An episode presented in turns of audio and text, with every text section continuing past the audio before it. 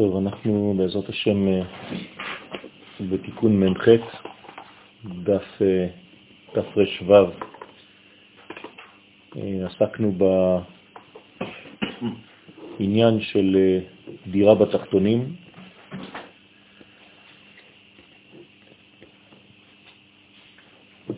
מי שבעצם נותן אפשרות לקודש העליון לשרות בעולם שלנו, בעולם הזה. כלומר, כשהפנימי שורה בחיצוני, זה היסוד הגדול. בעולמות העליונים הפנימיות והחיצוניות משקפות זו את זו בצורה מוחלטת. אין הבדל כמו שיש בעולם הזה. ההבדל תמיד ישנו, אבל הוא מאוד מאוד קטן ביחס למה שיש כאן. כאן זה קרוב אפילו להפרדה, חז ושלום. בעולמות העליונים זה יותר קרוב להבדלה. אנחנו צריכים אה, כמה שאפשר להבדיל בין הפנימי לחיצוני, אבל לא להפריד ביניהם, ולדאוג לכך שהקשר יהיה ממש קשר אמיץ. לכן אה, זה מה שקורה בשבת. בשבת אנחנו בונים בית למדרגה העליונה, לאחדות הכוללת, ולכן שבת נקרא רזה דאחד. ככה הזוהר הקדוש בפרשת תרומה אומר שהשבת היא רזה דאחד, סוד האחד שקולט את האחד. האחד העליון שורה באחד התחתון של עולמנו. מכאן ששבת היא בעצם אלמנט שהוא לא ממש אלמנט ששייך לעולמנו, אלא ניתן לנו במתנה. מהמקום העליון, שנקרא בית גנזי. וקיבלנו את המתנה הזאת מהקדוש ברוך הוא כדי לאפשר לו בעצם, על ידי שאנחנו מכבדים את השבת הזאת, לעשות לו התברך דירה בתחתונים. ולכן צריך מאוד מאוד להיזהר ביום השבת, לא להתקרב לשום מדרגה של עצבות, חז ושלום. כי זה בעצם מה שבונה את היכולת את ההנגשה של המוחלט בעולמנו. כמובן שהעצבות והעצבים והכעס, המרה השחורה, כל אלה בעצם חז ושלום מדליקים את אש הגיהנום שאסור לנו להדליק בשבת וגם לא בכלל בימות החול. על זה נאמר, לא תבערו אש בכל מושבותיכם ביום השבת. כי ביום השבת זה עוד יותר חמור. ולכן אנחנו עכשיו בקטע התחתון, הוא מפרש עוד את עניין מלאכת שבת, ואמר 40 מלאכות חסר חד. המפורשים במסכת שבת, דף ע"ג, עמוד א'. אנחנו מדברים על מלאכת המשכן, מלאכות המשכן, 39 מלאכות, שמשם ילמדו כל ההלכות האסורות בשבת, המלאכות האסורות בשבת. אומר הזוהר, אינון לקבל 40 מלכיות חסר אחד בשבת. הם כנגד 40 מלכיות פחות אחד שאסרו ללכות בשבת. ואינון טל מלכיות הם כנגד עשרה דלקה אדם איך זה מתחלק? 39, עשרה מלכויות, שהן עשר כללות, שהתקלל בהם אדם הראשון, עשרה כללות, עשר כללות לחווה, עשר לנחש. ותשעה לאדמה. זאת אומרת שיש כאן בעצם חלוקה של אותם כללות אדם הראשון, חווה, הנחש והאדמה. הארץ. ביחד זה 39. בצד שמאל למעלה, שורה שנייה, ובגין דעה אמרו מראה מתניתין, בשביל זה אמרו חכמי המשנה, אין לוקים בשבת את המחויבים מלכות, לא, לא, לא מלקים בשבת, לא מרביצים להם בשבת. המלכויות הן מלכויות שגם כן באותו מספר, כן? 39, כנגד אותן כללות, חז ושלום. באילן מלאכות עינון חשיבים לישראל לקבל מלכיות, מלכיות, כי אלו התל מלאכות שצריך לעסוק בהם בימות החול, נחשבים לכפרה לישראל כנגד ה-39 מלכויות. אבל בשבת על ידי שבני ישראל מונעים את עצמם מעשיית ה-39 מלאכות, בעצם הם שומרים את עצמם מ-39 כללות ומ-39 מלכויות שבאות בעקבות הכללות. זאת אומרת ששמירת שבת היא בעצם תיקון לכל מה שקרה בחטאו של אדם הראשון. אנחנו מתקנים גם את חטאו של אדם, גם את חטאה של חווה, גם את התיקון על הנחש וגם את התיקון על הארץ. כל כך חמורה וחשובה שמירת השבת. איך הארץ קשורה לחטא האדם הראשון? לא עשתה. מה שביקשו ממנה. תוצא הארץ עץ פרי עושה פרי, והיא הוציאה עץ עושה פרי. יכול להיות שהארץ לא... הייתה לה בחירה חופשית. באיזה תקופה הם הבינו פחות או יותר את הערך של השבת? אם אני מדבר מאדם ראשון והלאה. זאת שאלה מאוד, אה, מאוד חשובה. אני חושב שאף פעם לא ירדנו לסוף אה, דעתו של הקדוש ברוך הוא בעניין השבת. כולל היום? כן. כי אנחנו שומרים שבת בגלל שהתרגלנו, אנחנו לא ממש מבינים את העומק של השבת. צריך ללמוד, זה קונספט. עד שמבינים את הדבר הזה, אם בכלל מבינים את הדבר הזה, זה פשוט התקדמות בתהליך עקבי אינסופי. כי השבת באה מבית גנזיו. אה, אנחנו מנסים לזכור כל פעם מחדש את החשיבות, אבל אנחנו נכנסים מטבע עולמנו להרגלים. ולכן זה חשוב מאוד לעסוק בנושא הזה, שהוא נושא כל כך מרכזי בחיינו, שזה בעצם נשמת העולם. אתם יודעים שאין שום קשר בין שום דבר במציאות אם אין נקודה שנמצאת בכל הדברים. אני רוצה להסביר.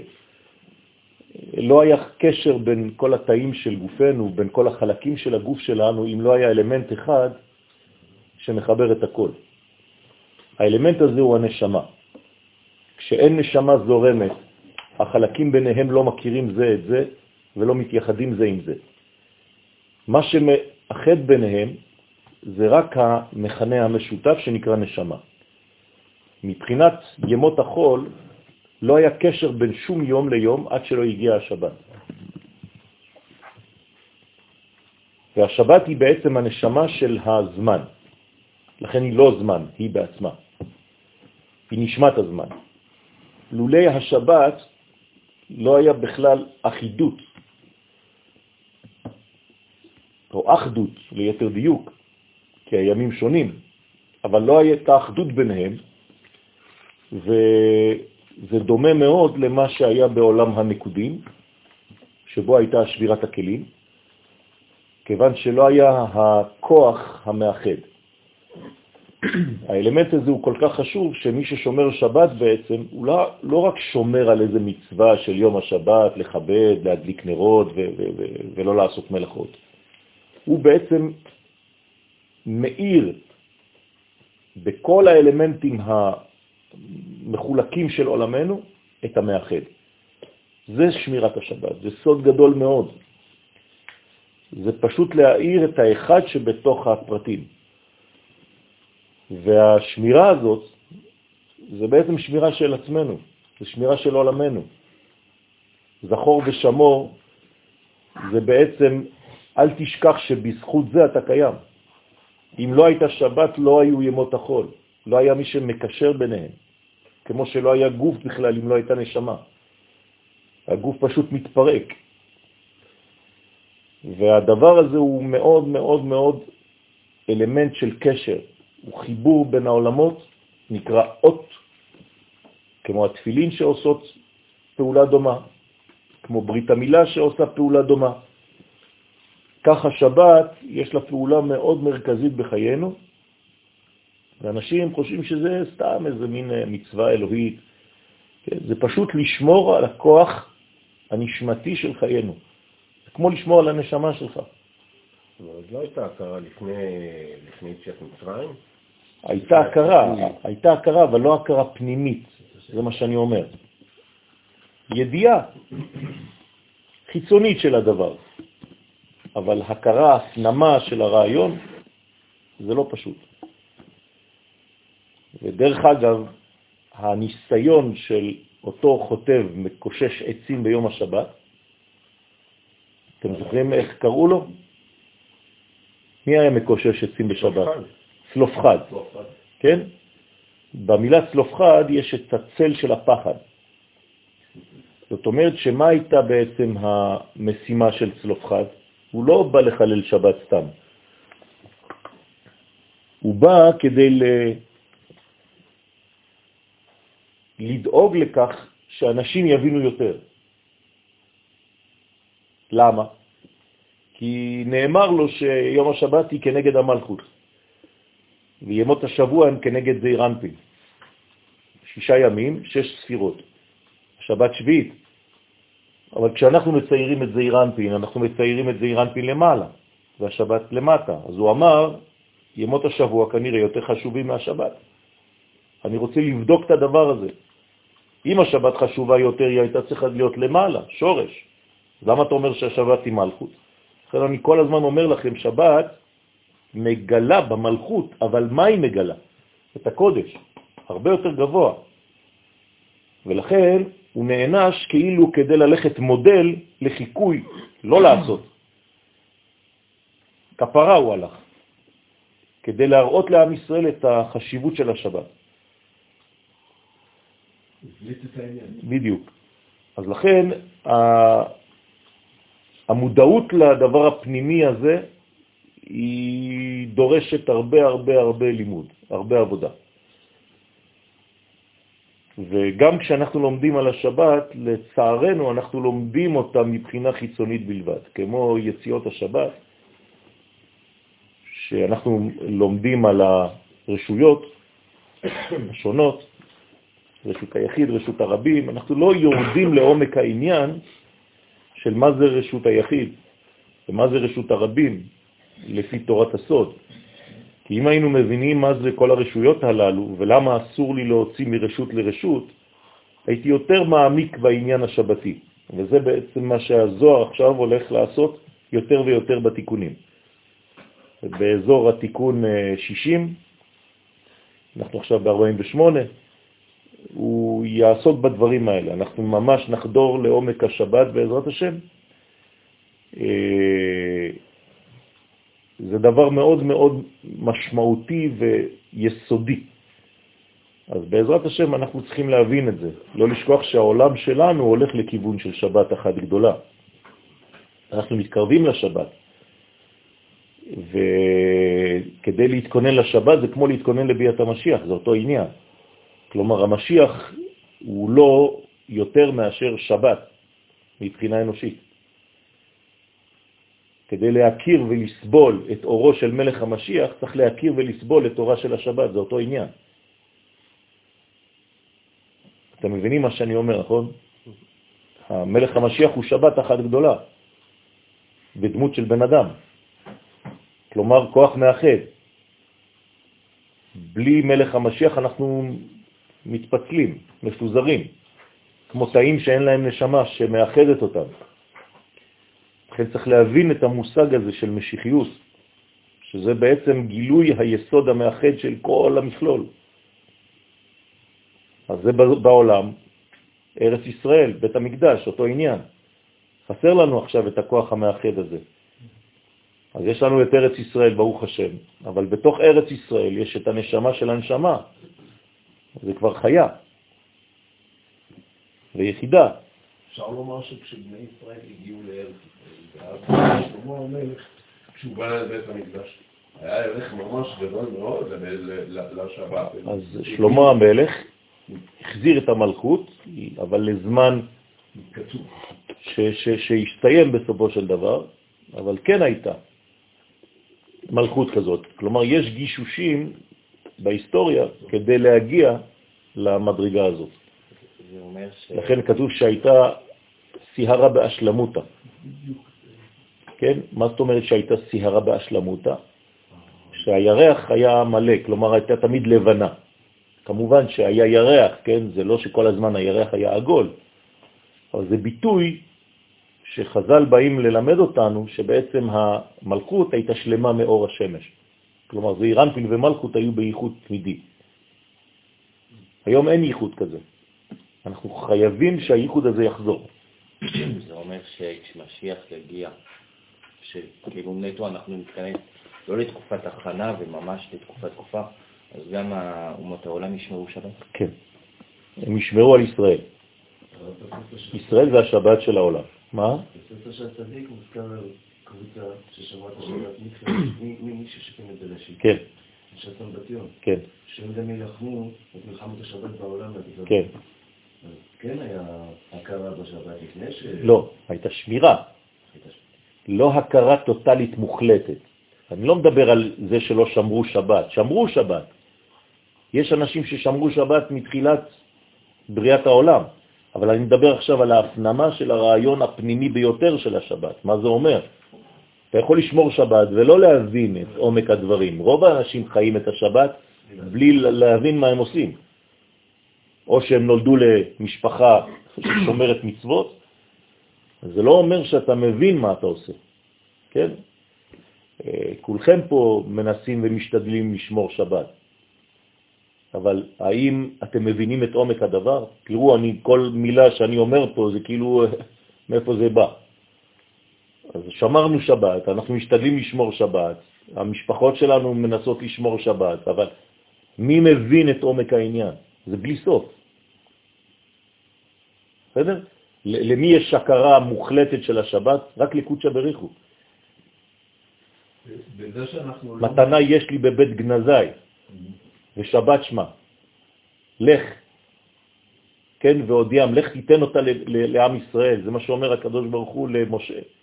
זה אומר שאפילו הדבר לא תלוי בנו, כי מתנה לא תלויה במעשיי. אם זה תלוי במעשיי, זה כבר שכר, זה לא מתנה. עצם זה שזה מתנה, זה אומר שזה בעצם כמו יסוד סגולי, שלא תלוי במעשים שלי. עובדה שהשבת נוחתת עליי בלי שאני ארצה או לא ארצה. זה לא משנה שום דבר. מבריאת העולם השבת יורדת עלינו. זה לא שאני צריך לקדש משהו, אני פשוט צריך לחיות אותה. על כמה אתה חי אותה, כמה אתה שומר שבת. לשמור שבת, תצאו מהמושג הדתי הפשוט. זה, זה לשמר את הדבר הזה. זה עמוק מאוד. האם אני מסוגל לשמר את הדבר הזה ויותר ויותר להפנים ולהבין את הטעמים העמוקים הגנוזים בו. זה מה שאנחנו משתדלים לעשות, זה מה שבא רבי שמעון לתת לנו. רבי שמעון בעצמו נקרא שבת. כל מדרגה פנימית יסודית מחברת היא שבת. זה מושג, זה לא סתם איזה יום.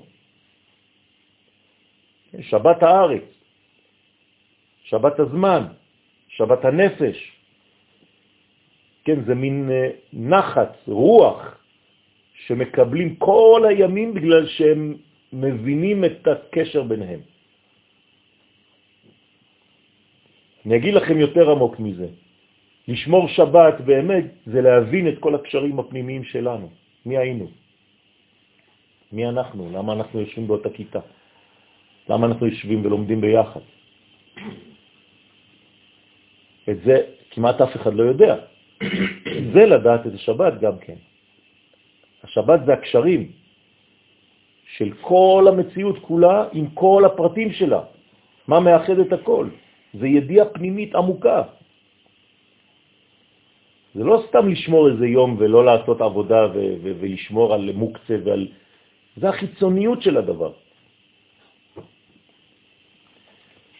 ולכן חשוב מאוד הלימוד הזה, שמחזיר אותנו אל העניין הפנימי מאוד ביותר של השבת, שנחיה את השבת יותר מאשר סתם, כן, נשתדל לא להדליק אור ולא להדליק אש. זה בסדר, זה נכון, אבל מה, מה, מה הדבר הזה? מאיפה זה בא? בסדר? אז ואמר עוד, כי מה שאמרו חז"ל בתחילת מסכת שבת, יציאות השבת 2, כן, תראו איזה קודים יש פה, יציאות השבת 2. אתה לא יכול לדבר בצורה נורמלית. רוצה לומר איסור ההוצאה שמרשות לרשות. כן, צריך שרש"י יבוא ויסביר לי אפילו את המילים הראשונות של המשנה. יש יציאות השבת שתיים, שהן ארבע בחוץ ושתיים שהן ארבע בפנים. ככה כתוב שם, זה קודים, מה זה הדבר הזה? אז זה מרשות לרשות הם שתיים, הוא מפרש עינון עקירה והנחה. אז עכשיו אנחנו נכנסים ל, לעניין הלכתי לכאורה, אבל העניין ההלכתי יש לו שורש פנימי מאוד, נשמתי מאוד.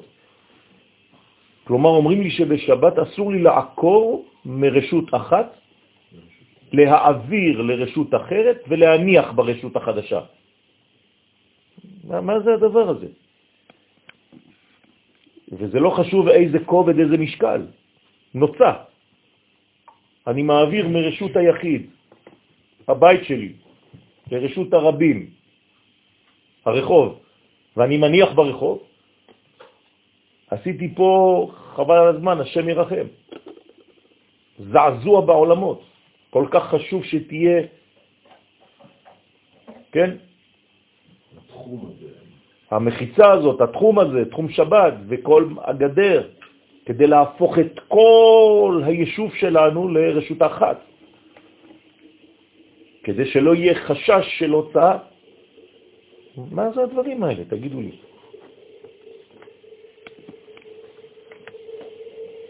לכן זה העקירה מרשות היחיד והנחה ברשות הרבים, על ידי העברה, כן? דעבידלון בבת אחת שעשה אותם בפעם אחת, להפוקה אם עמד באמצע ונח במקום פטור. פטור. כן? יש אומרים פטור, יש אומרים פטור. עקירה והנחה זה כנגד שמור וכו'. זה, זה, יש בזה קונוטציה שמזכירה את זה, אבל זה עוד יותר, אה, כן? וזה תלוי באיזה כיוון זה נעשה. כלומר, האם זו אותה חומרה להביא מבחוץ ולהכניס פנימה, או להוציא מבפנים ולהביא החוצה. ואז הגמרא שם דנה בדברים שאתם בכלל שואלים את עצמכם, תגידו לי, הם נורמליים? העני עומד בחוץ, בעל הבית עומד בפנים, וכל אחד משחקים. פשט העני את ידו ונתן לתוך ידו של בעל הבית, ובעל הבית הכניס. האם זה אותו דבר מאשר העני בכלל מכניס את כל היד שלו בפנים, או בעל הבית מוציא את כל היד שלו החוצה? איפה זה מתחיל רשות הרבים בכלל? האם העובי של הבית זה עדיין שייך לבית, זה שייך החוצה? מה זה הדברים האלה? מי שלא מבין את זה, כן, אז הוא משתגע, הוא אומר, הם משוגעים האנשים האלה, אין להם מה לעשות. ואתה מפרש את סודו. אז עכשיו אנחנו נכנסים לעניין אה, העמוק של השבת בעזרת השם. ואומר, מן דעקר חפץ מאתרה, מי שעוקר חפץ ממקומו, מרשות היחיד. זה עדיין שבת. כן, מי זה רשות היחיד? הקדוש ברוך הוא, זה הרשות שלו. כן? איך כותבים אה, את השם של הקדוש ברוך הוא במילוי? העולם הכי גבוה של הקדוש ברוך הוא זה שם אב, נכון? כשאני כותב י' כ' ו' כ' בשם אב, אני כותב ככה, י' כ' כ', נכון? השם הזה, אני אומר אותו ככה, נכון? אדנות. אומרים לנו חכמים, הנה, זה רשות היחיד. ארבעה טפחים על ארבעה טפחים, על עשר. 1, 2, 3, 4, 5, 6, 7, 8, 9, 10. הנה רשות היחיד. עשרה, ארבע על ארבע. זה רשות היחיד, כולו פה. עכשיו, להוציא משהו מפה כלפי חוץ, עכשיו אתם מבינים מה זה אומר. זה חז ושלום לקחת מהקודש ולזרוק לחיצונים. תראו את החשיבות עכשיו פתאום של השבת עכשיו שהיא מקבלת. וזה עדיין כלום. אני רק פותח את מה שקורה פה. והנחלה לבר מעטרי ומרשותה, ומניח אותו חוץ ממקומו ומרשותו. כלומר, יצאת מרשותו של הקדוש ברוך הוא והלכת לרשות אחרת. דהיינו ברשות הרבים. נחשב לו כאילו העקר אילנה דחיה, אללה יסתר. דאי הוא אות ברית, כאילו עקר את עץ החיים. מי שעושה את הדבר הזה. עכשיו, אין פה עייפות, אין פה שום דבר. ישראלים שרגילים שיש להם אה, עירוב, כשהם מגיעים לחוץ לארץ, הם בכלל לא יודעים את ההלכות האלה. דתיים. לא מבינים בכלל, יש להם מטפחות בכיס, יש להם כל מיני דברים, מגיעים לחוץ לארץ. אתה אומר להם, אסור לטלטל. אומר לך, מה, אני הולך לבית כנסת עם הציצית, עם הטלית, עם ספרים, מה אתה רוצה ממני בארץ? אני אומר לו, כן, אבל בארץ זה לא אותו דבר. יש לכם עירוב. רבי יואל, אבל הוא עצמו המטולטל. לא, לא. הוא מותר לו. איך טלטל עצמו מארץ ישראל? לא, אה, אתה מדבר מארץ ישראל, זה משהו אחר. ברור, הוא יצא משבת, הוא עצמו. לא נכון, נכון, נכון. על החגורה זה משהו אחר. אני מדבר עכשיו על הטלטול בשבת עצמו, אבל אתה צודק, שארץ ישראל היא בעצמה שבת, ולצאת ממנה זה לצאת מתחום שבת. אבל יהודי לא יכול, כי אמרנו שגם במצרים זה שבת. אז הוא לא יכול לצאת מתחום שבת, כי הוא בעצמו שבת.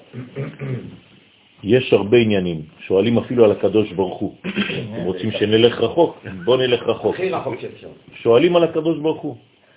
איך הקדוש ברוך הוא בשבת מטלטל? אם הוא אמר לנו שאסור לטלטל, למה הוא מעביר עננים מתל אביב ומביא אותם לירושלים? גם, אני אומר לכם גמרא. אה?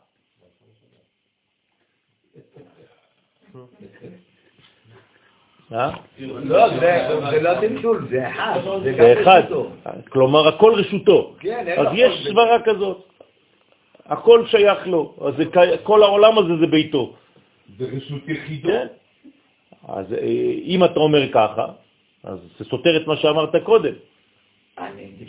גם ארץ ישראל אותו דבר, גם, אה, גם צרפת שייכת לו. נכון. נו, זה רשותו שלו. אבל אני עכשיו צריך להביא את הרעיון הזה. אה, יפה. אז אתה רואה שיש לא- בעצם קומות שונות של כל המציאות הזאת. אז מה, מה הולך פה? מי נגד מי?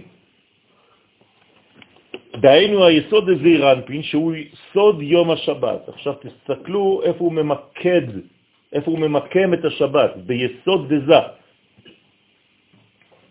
יסוד הזעיר אנפין זה השבת.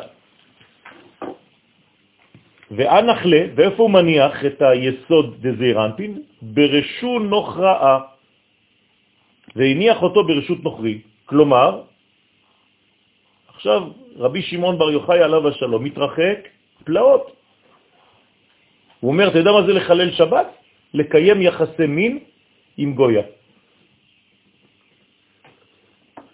הכנסת את הרשות של הקודש ברשות נוכריה. וואי, וואי, וואי, וואי. תראו עד איפה זה מגיע. אתה חושב על זה בשבת בכלל? דהיינו במקום וברשות הסטרא אחרא. עצם זה שיצאת בכל מובן שהוא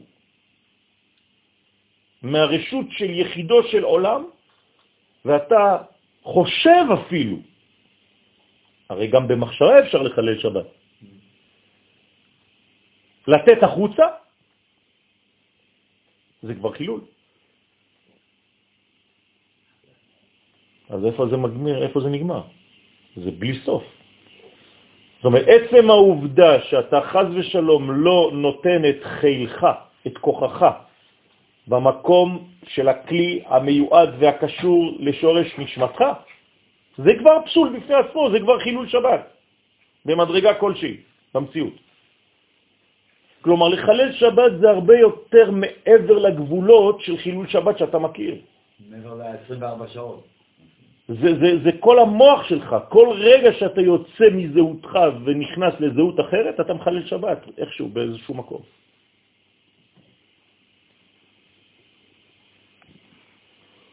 מאן דאבידא, ומי שעושה זאת, גרים בעקר נשמתה מרשות דילה.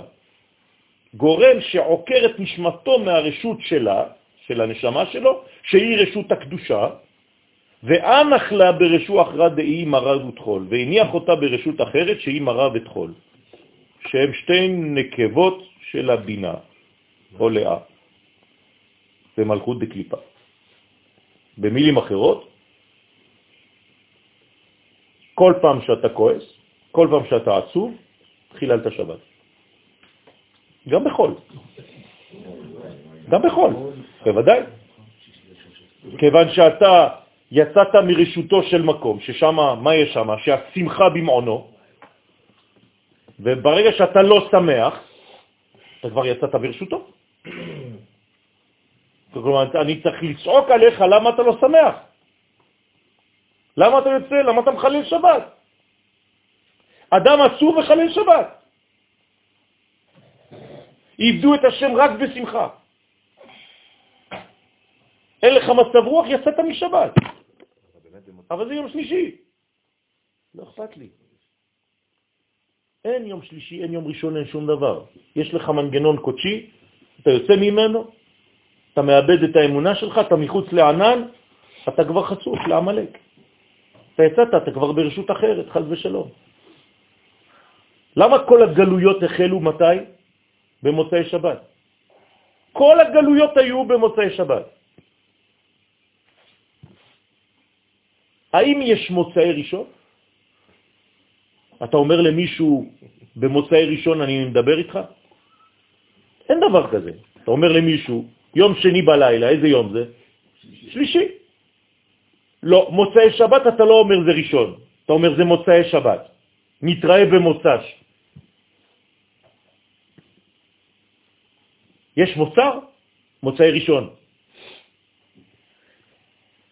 אין. למה חכמים מדגישים דווקא את מוצאי שבת? כדי להזהיר אותך. שם יש בעיה. מוצאי שבת, ברגע שאתה אומר את המילים הזה, יצאת מהשבת, אתה בבעיה. זהירות.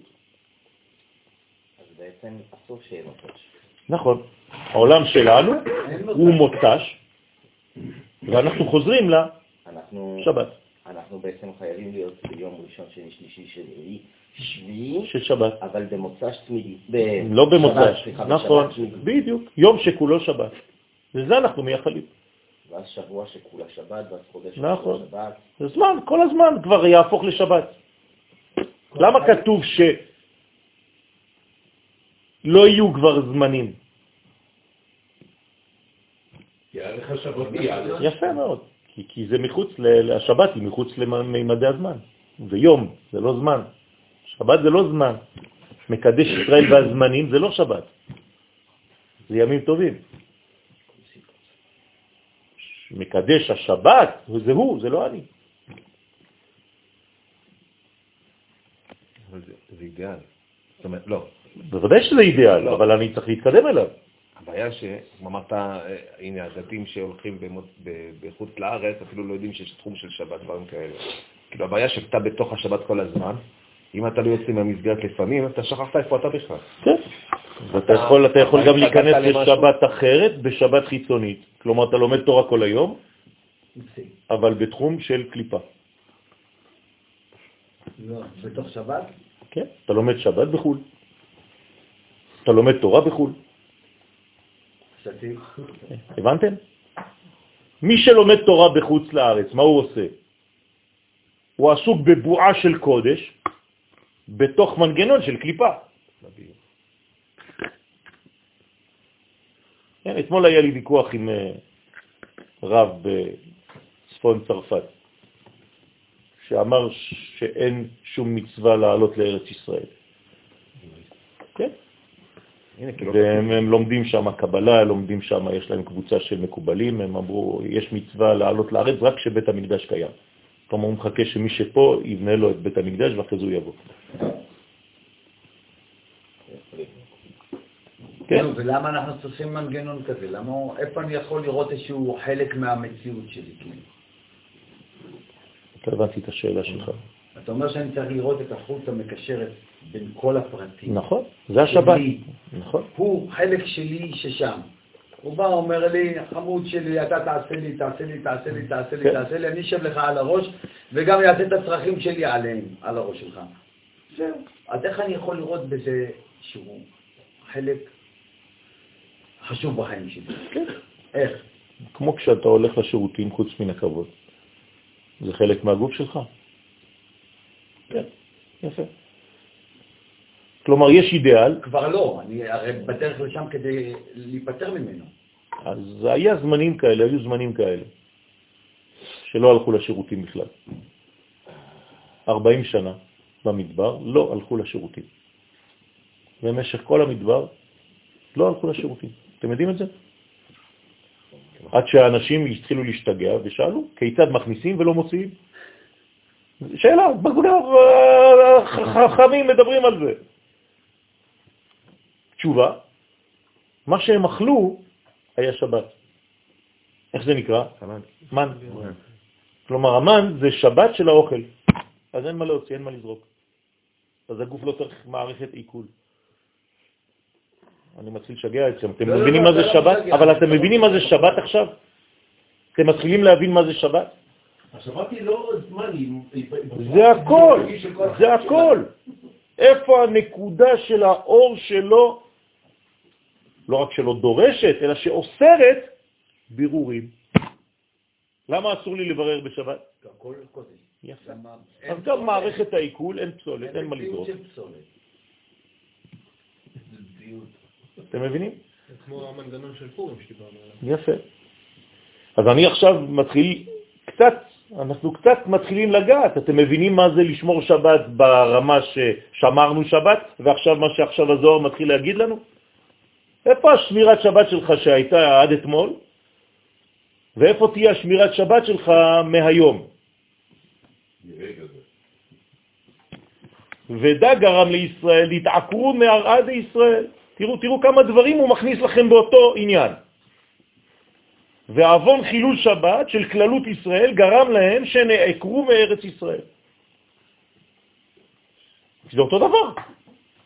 חילול שבת זה יציאה מהארץ. ואחרי זה אתה חושב שאתה בשקט שם, ואסור לך לחזור גם. תראו עד איפה העיוות מגיע. שהיא רשות יחידו של עולם. מי? ארץ ישראל. ארץ ישראל נקראת רשות היחיד, כי זה רשותו של הקדוש ברוך הוא. והתגליו בהרעה נוכרעה דאי רשות הרבים, והלכו בגלות בארץ נוכריה, שהיא רשות הרבים. איך הוא לומד שם הזוהר? אני לא מבין. אי אפשר, אמרתי את זה כבר לפני 26 שנים כשהגעתי לפה. אי אפשר להיות מקובל בחוץ לארץ, אין דבר כזה. זו סתירה אחת פנימית של כל המציאות.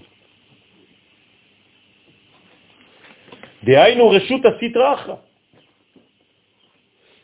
ואמר והכי אי הוא וכך הוא מן דעל אות ברית קודש דילה ברשות נוכרה. הנה, מה שאמרנו קודם. מי שמכניס את אות ברית קודש, את הברית מילה שלו, כן, לרשות אחרת. ברשות נוכריה, דהיינו בגויה, רחמנה ליצלן. נחשב לו כאילו הוציא את הטיפות מרשות יחידו של עולם לרשות הסתרה אחרא. הנה עוד חילול שבת בגובה אחר. אתה רוצה להגיד לי שאתה שומר שבת? וגורם גלות לשכינה הקדושה. אללה יסתר. אז אנחנו צריכים להעמיק בעניין הזה.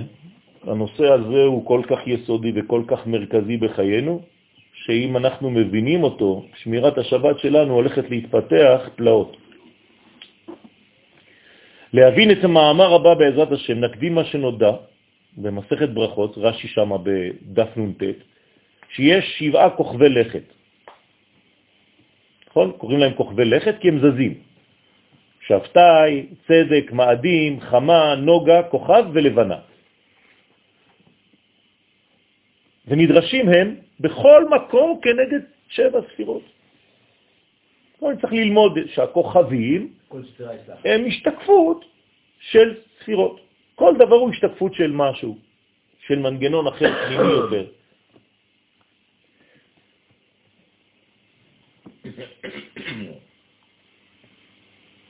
אתמול הייתה חוויה מאוד מאוד uh, גדולה, כן, במהלך הגדול של כל מה שקורה במקביל, כן? במקביל. יש, קורים דברים. אתמול היה סיור בעולמות העליונים. מפחיד, נכון? נשמע לכם הזוי. סיור, מה קורה שם למעלה? מה קורה, מה הם עושים, איך הם יושבים? רוצים תיאורים? כן, כן. כן. פלא פלאות, פלא פלאות. יש החלות שעל כל היכל בכניסה יש דמות אריה. הקירות הם קירות נושמים, חיים, זה לא קיר סגור, ובמרכז בין כל המקומות יש כמו חברותות, חלקים חלקים, כל אחד עם שורש נשמתו. במרכז יש מין היכל שמשקף בו זמנית את כל מה שקורה בחוץ. למשל, אם בחוץ עכשיו אתה רואה ציפורים וחיות ועצים והכל, אתה רואה את זה גם לפנים. עכשיו, אני בפנים יכול ללכת ולחצות את העץ, כי אני כמו באיזה מין סרט, הולוגרמה, הולוגרמה כזאת, שזה לא עושה לי כלום, אבל אני רואה את כל מה שיש בחוץ בפנים. ומה עושים שם? מכשירים את כל המציאות לקראת הגאולה. כל מה שלומדים שם זה קשור לגאולת העולם ולהכנה של עם ישראל לשלב הבא, ששם אין זמן, אבל פה זה בזמנים מאוד קרובים, בעזרת השם. זה דברים של, של אם אתה לא מסוגל, אתה, אתה משתגע פשוט. ואתה צריך לדעת שהפנימיות שם והחיצוניות זה אותו דבר. אתה בפנים ואתה רואה את כל מה שיש בחוץ. אתה בחוץ ואתה רואה את כל מה שיש בפנים. ואתה יודע גם מה יש בכל חדר וחדר, ואתה יודע את המודעות של כל מי ששם ומי שפה. זה בלי סוף. של קשרים, של קשרים, של קשרים, של קשרים, של חיבור. הכל שבת. הכל אחדות אחת כוללת. זה הלוגו של הוואטסאפ שלנו. הלוואי. כן. לפעמים על השבעה ספירות בקדושה, ולפעמים על שבע ספירות של הסטרה אחרא, חד ושלום. כלומר, כי זה אותו דבר, זה, את זה לעומת זה. תלוי איפה אתה נמצא. אתה יכול לראות לוקשים. לפעמים מראים לך איזה קליפה, אתה חייב לעצור, כי אנחנו עדיין בעולם הזה. אז גם ברגע של ראייה פנימית במרכאות, יכול לבוא עכשיו איזה מלאך ברגע אחד, בשנייה אחת, ולהביא לך מראה שהוא מחוץ למערכת. חז ושלום, ובא כדי לבלבל לך את המוח. אתה צריך גם לדעת ולזהות את זה, ולצאת רגע. אני לא ממשיך. זה עכשיו בא איזה מחבל, מכניס לי איזה אלמנט זר לתוך כל הדבר הזה. זה כנגד זה. צריך להיזהר מאוד, זה כל שנייה, ש... משהו עולם אחר. זה התלמדות. הוא מפרש את עניין התחול והמרה. לחיים. לחיים טובים ולשלום. אמן. הוא מפרש את עניין הטחול והמרה. כי שבתאי, הנה עכשיו אמרתי לכם מקודם, שלחלל שבת זה חס ושלום לחלל את שבתאי. שבתאי זה שבת, זה אותו המזל. המזל של שבת זה שבתאי.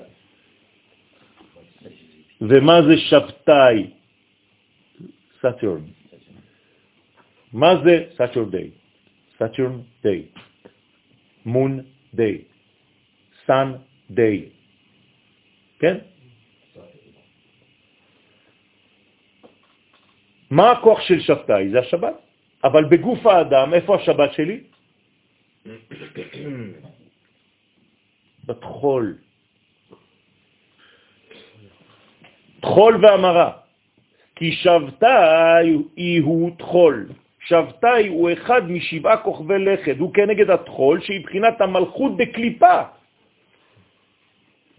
כלומר, יש מלכות דקדושה ויש מלכות דקליפה. אם האלמנטים של האור האלוהי לא מגיעים למלכות דקדושה, הם הולכים אוטומטית למלכות האחרת. כוכב מלחמות. נכון. הוא כוכב קשה מאוד. גם אם זה לא מאדים, שהוא באמת כוח המלחמה, יש בו קושי מאוד מאוד גדול. שבתאי הוא קשה. הרב, אני רוצה להעמיד דברים על דיוקם. בזה שאני כועס, אני מייצר... אתה נותן את הכוח שלך למראה ואני אה, מייצר של את הקליפה. מלאכי חבלה עליי בחזרה. נכון. זאת אומרת, כשאני כועס, אני בעצם... הורס את עצמך, בדיוק. מינובה, חז ושלום. לבד. חמה איתתה בישה, מרה. אז החמה שבשבעה כוכבי הלכת, כלומר השמש, היא בחינת אישה רעה, הנקראת מרה. דרך אגב, אישה רעה, בצרפתית קוראים לזה מרת. לקחו מאיתנו מלא מלא דברים, אתם לא מבינים כמה. מרתי. מרצו זה אשתו. דהיינו, הבינה דקליפה.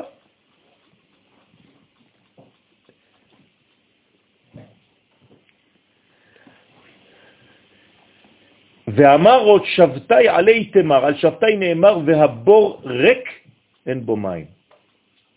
ואמרו חז"ל במסכת שבת דף כ"ב עמוד א', מים אין בו, אבל נחשים ועקרבים, חבל על הזמן, יש בו מלא. שכל מיני מזיקים נמצאים בתוכו.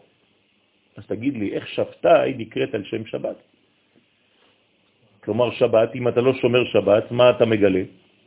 את כל המזיקים שבעולם, חז ושלום. ושם היה יוסף, שם אותו. ורוצה לומר שבתאי שהוא כוכב הראשון משבעה כוכבי הלכת. הוא בחינת היכל הראשון של היכלות הקליפות מלמטה למעלה. והוא כנגד המלכות דקדושה, כנגד, כן? אנטיתזה, אבל אותו דבר שהיא מלאה מכל אורות הספירות שמשפיעות בה. מה, אתה רואה את האנטיתזה ואתה רואה את התזה. ושבתאי הוא מלא מכל כוחות הרעים הנקראים נחשים ועקרבים.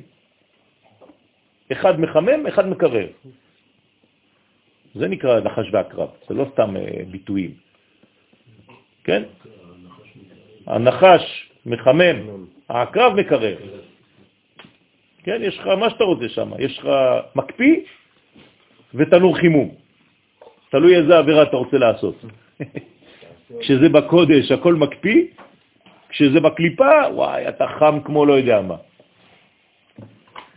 ואי הוא ממנה, ממנה יוצאים כל מיני עונשים של רעב וצמאון וקינה והספד שמרחם. תראו כל הדברים האלה. וחשוכה וחושך וקיבלה ואפלה. כן, מה שקוראים בספרים של הילדים, אה, כן, האופל, כוחות האופל. אתה נכנס לאיזה יער שחור שם, כן? מלא בעכבישים, מלא בקליפות. והיא גלותה לישראל, ועל ידה נגרם הגלות לישראל. הנה פרט כאן שישה דברים כנגד שישה קצוות שיש בתוכה.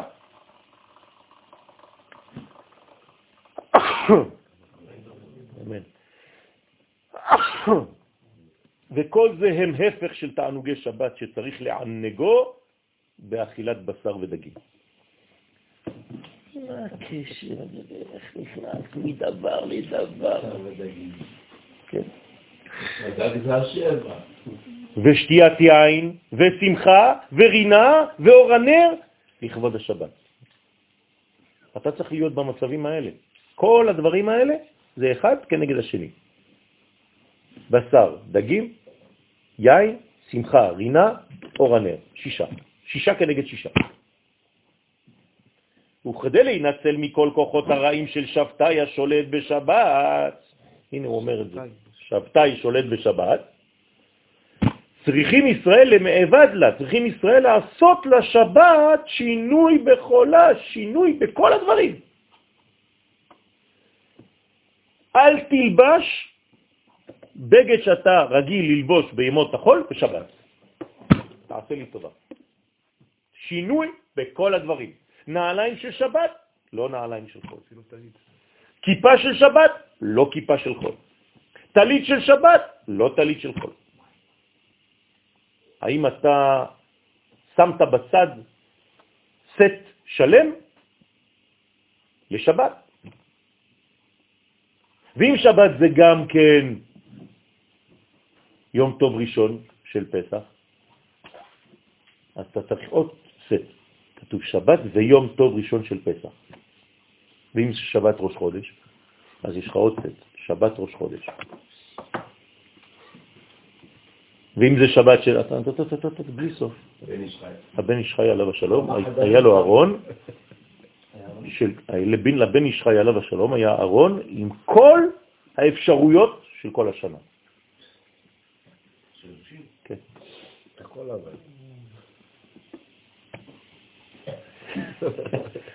הכל לבן.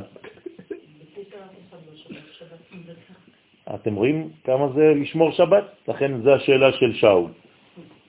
מה, הם לא ידעו, לא שמעו?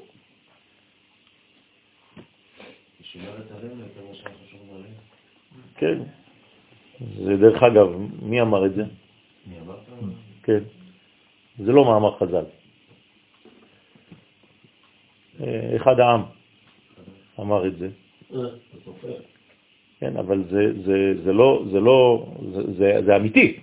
סוג של נבואה. כן. ויש עוד עניין בשבירת שבת, עוד עניין, כן, בקטנה. כל הספר עכשיו הולך רק לדבר על זה. ואי הוא דיבור דחול, די הוא אסיר בשבת, הוא דיבור של חול בעסקי העולם שהוא אסור בשבת. אתה מדבר לפעמים, יוצא לך לדבר קצת על חול. לא, ממש לא. אה? שהוא אסור בשבת, כמו שאומרים חז"ל במסכת שבת, שלא יהיה דיבורך של שבת כדיבורך של חול. תן לי נייר בבקשה. אינו דומה מאור פניו של אדם בשבת כמאור פניו של אדם בחול. אמרתי אחד, אחד, אל תביא לי את כל הקורס. שריכה, לארג'. תודה, צודק. הדיבור שלנו צריך להיות שונה. לא יחל דברו. מה זה לא יחל דברו? להכניס חול. לא יכניס חול בדיבור. לא יחלל את דיבורו. כל אשר דיבר, יעשה. אז מה אתה, זה, זה אסור לך. וחד לה אשכחת אתר לשריה תמן, וכשהקליפה אינה מוציאה, כן, מוצאת מקום באיברי האדם לשרות שם, על ידי שמירת שבת, מכעס או עצבות או דברי חול, זה מה שהקליפה עכשיו היא נחה בתוך האדם. הוא חושב שהוא נח בשבת, אבל בגלל שהוא מכניס כל מיני דברים של חול, הקליפה באה ושורה עליו. בשבת.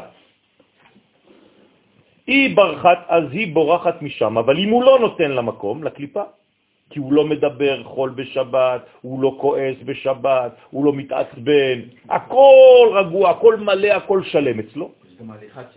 אין לו לאן, לקליפה אין לאן לשרות בו, והיא בורחת משם. כגבנה דשפחה דאברהם, כמו השפחה של אברהם, שנאמר בה, מפני שרי גברתי אנוכי בורחת. כלומר, מה זה אגר? זה האנטיתזה של שבת, זה הקליפה. אז או ששבת דומיננטית, או ששרה דומיננטית, או שהקליפה דומיננטית. השפחה של שרה. זה או זו או זו. אז מה אומרת הקליפה? אני בורחת מפני שרה גברתי. אני יודעת איפה הגברת האמיתית. כשהיא נמצאת, אני לא יכולה להיות פה, אני יוצא. למה, למה, למה שרה התעקשה לתת את הגר לאברהם? יפה. כי צריך להוציא את הקליפה לפני שמוציאים את האור. זה הסוד. לעולם הקליפה קודמת לפרי. זה בירורים.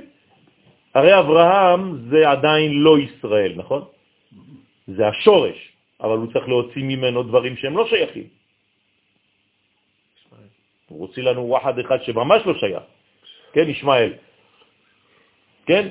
אברהם רצה, רצה לחזור לעניין של אה, אין הבדל בין לעץ. יפה.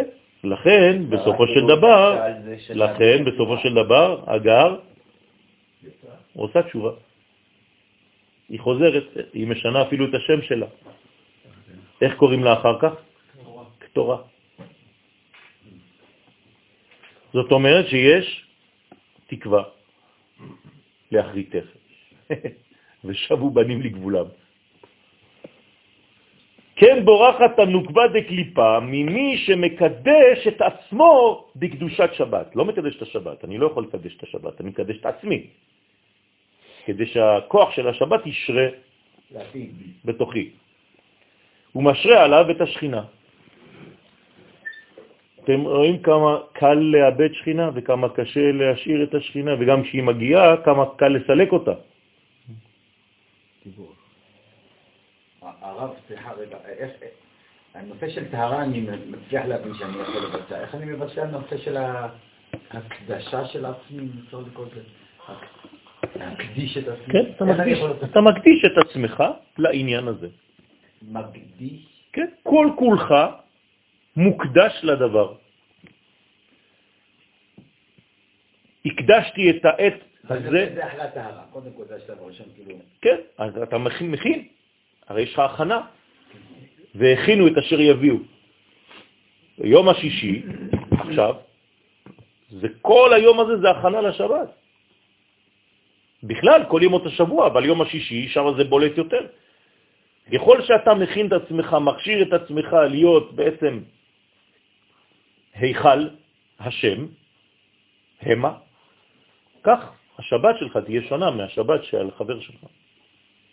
או אפילו של מי שאוכל לידך וחי איתך. אתם יכולים לראות אנשים יושבים באותו שולחן, לכאורה מדברים ביניהם, חברים והכול, אחד נמצא בעולם אחר לגמרי והשני נמצא פה, ואתה לא יכול, רק מצלמה מיוחדת יכולה לראות את זה. כן. כן.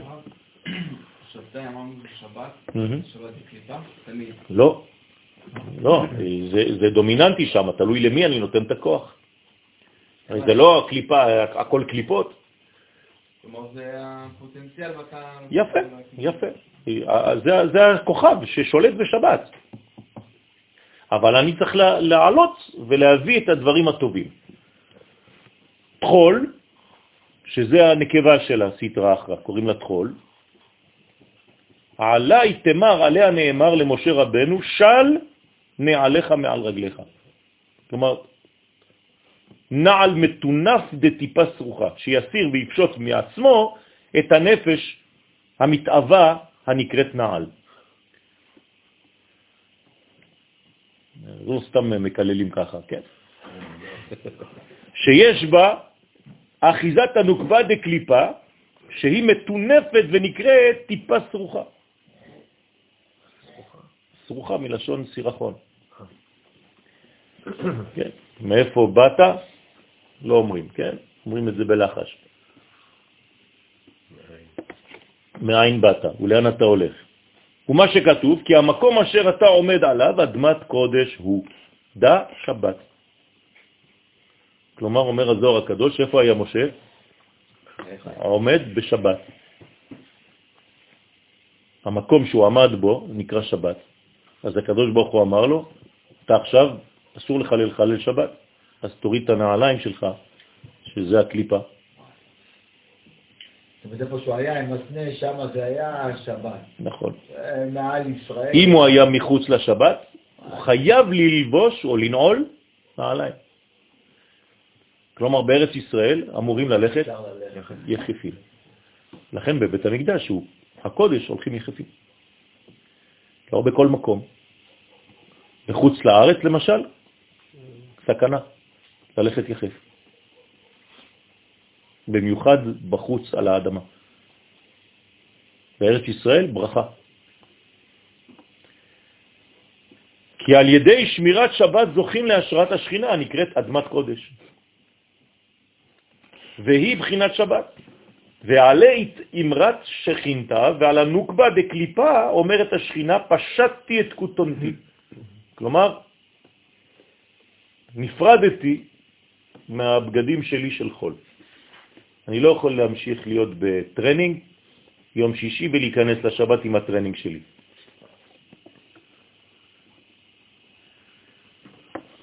בסדר? תלבוש טרנינג של שבת. אתה רוצה להישאר בבית?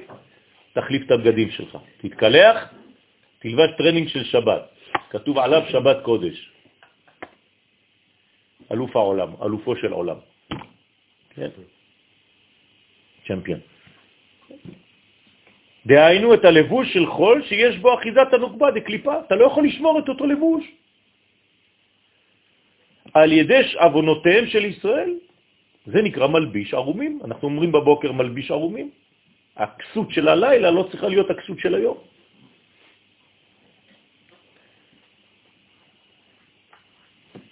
איכך אלבשנה, אז אם פשטתי את כותונתי, איכך אלבשנה, שיר השירים, על ידי חילול שבת. איך אני יכול ללבוש? אם אני לא מוכנה ללבוש בגדים, בגדי קודש, איך אני יכול לשמש? עכשיו אתם מבינים למה אסור להיכנס לבית המקדש בבגדים רגילים.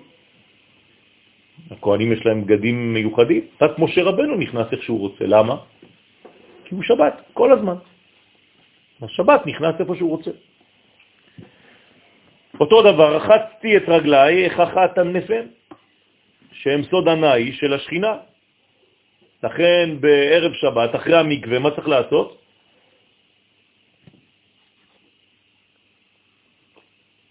Hmm? אחרי שאתם יוצאים מהמקווה, מהמים של המקווה, צריך לפתוח ברז חם של המקלחת, עד שהמים יצאו חמים, ואז אתה שוטף את הידיים, את הרגליים ואת הפנים. ואתה חושב, כשאתה שוטף את הרגליים, שלהבת יא.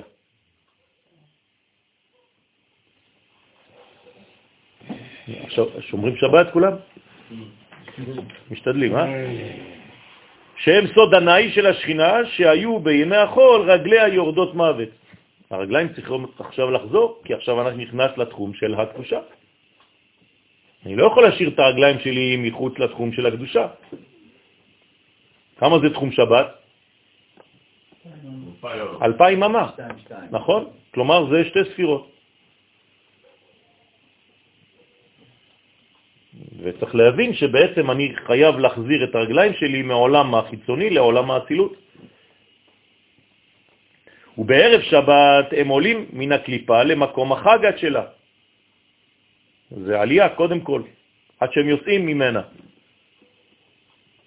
הכרחת הנפם, אם מחזור להורידם למקום הקליפה על ידי חילול שבת, חז ושלום. אז אתה יכול להיות בשבת, עכשיו זה שבת, עוד לא יצאה שבת, ואתה בחול.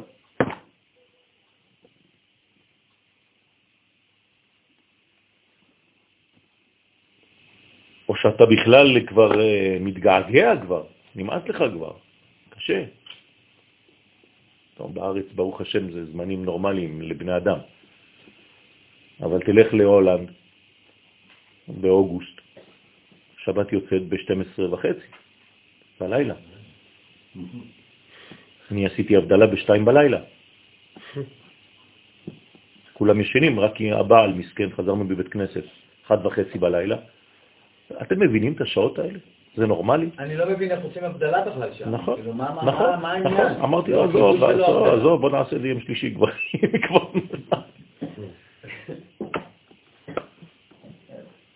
כבר- בספירת העומר לא מצליחים לספור עומר בחוץ לארץ. למה? כי אתה הולך לישון לפני הספירה. כמה פעמים קידשנו, אכלנו, דיברנו, ועדיין אור. ערב שבת. אתה לא זוכר? באוגוסט בשמונה וחצי נכנס לבית. זקנים הילדים אה, היו קטנים, הלכו ל... לראות את סבא וסבתא. יוצאים, רואים אור, מחכים, מחכים, מחכים, מחכים, מתחיל להחשיך, יוצאים לבית כנסת, כולם כבר חוזרים הביתה, כבר גמרו לאכול. מה זה הדבר הזה? אז מה זה החוק הזה שאז כשהיינו באמת בחוץ לארץ, אמרו אפשר להכניס שבת לפני. אתה מכניס שבת לפני, אבל אתה במצב לא נורמלי. אתה הולך לישון, איפה ספירת העומר בכלל? איזה ספירת העומר? אתה הולך לישון עדיין אור יום. נמאס לך כבר. אתה מושך את השבת, שש בערב, אתה כבר ככה מתחיל להתפוצץ. שבע, שמונה, תשע, עשר, לא יצא שבת. מה, תקעו את השמיים פה? פה מקסימום, בשיא הקיץ, שמונה וחצי. אה, גג. אני חושב זה לא טבעי. שבסופו של דבר, שבת זה זה רעיון. זה רעיון, אבל זה מציאות. לא, זה מציאות. אבל בסופו של דבר, לשבת עצמה יש לבוש משלה, שזה לא... לבוש- מלא לבושים. מלא לבושים, נכון. אבל של שבת. נכון, נכון? נכון. אז בסופו של דבר, מה בחיים שלי, כי בשבוע אני יכול להבין שבמנטליות אני, ב, אני מקשר את הכל ואני בשבת, יפה. כן? אבל בסופו של דבר, זה, אם אני מתלבש בלבן ביום שלישי, זה לא יעזור לי. נכון. נכון? אם במנטליות שלי אני לא בשבת. כן, אבל אני צריך את הלבוש גם של החול. נכון. אני לא, אני לא יכול להבין נכון. מה זה השבת. בינתיים. בינתיים אנחנו במנגנון של עבודה, של הכנה, של הכשרה, לא רק לשבת שלך פעם בשבוע, אלא לשבת הגדולה שעכשיו עוד מעט אנחנו נכנסים אליה.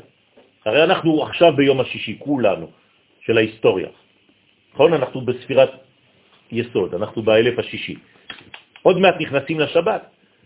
אז מה שאתה עושה כל שבוע, כן, אימון, שבועי, פעם בשבוע יש לך אימון, יש לך קואץ'.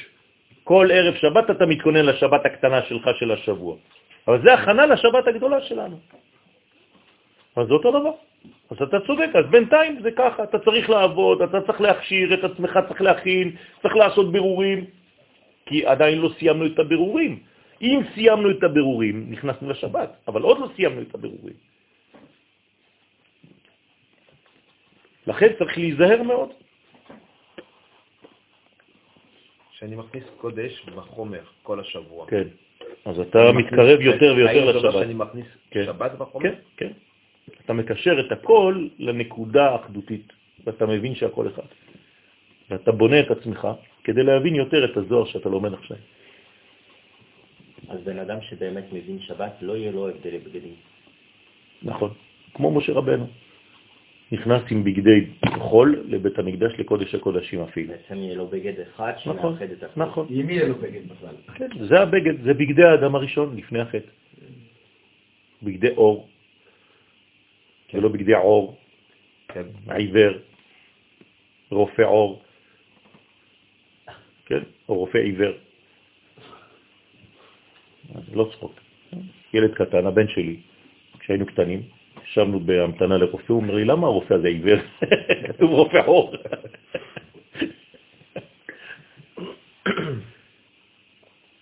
הגוף שלנו הוא לבוש של הנשמה. הוא על... נכון? מה?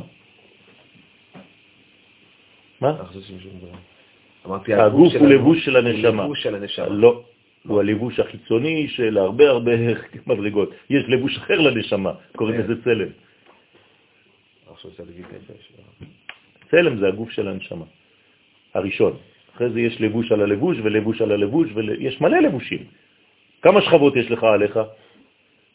אתה מבין? העור שלך זה, זה כבר לבוש, הטישרט שלך זה עוד לבוש, טלית קטן זה עוד לבוש, חולצה מקופטרת זה עוד לבוש, סוודר זה עוד לבוש, מעיל זה עוד לבוש. אז המדרגות האלה תמיד יהיו. גם נכון. בשבת ש... נכון, לכן אמרתי. גם בעליונים יש פנימיות וחיצוניות, אבל זה הרבה יותר קרוב אחד לשני.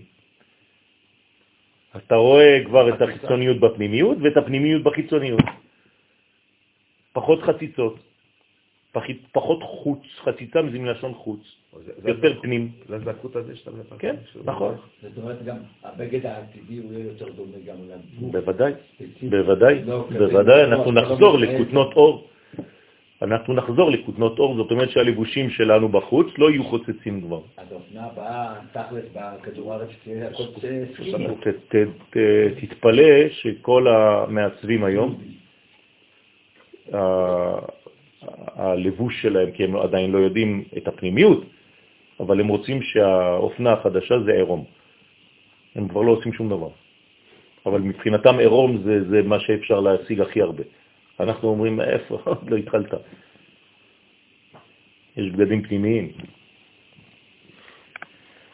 ובגינדה, בשביל להתרחק מהקליפות, צריך ברנש בשבת לשנוי בלבושין, בשרגה במאכלים.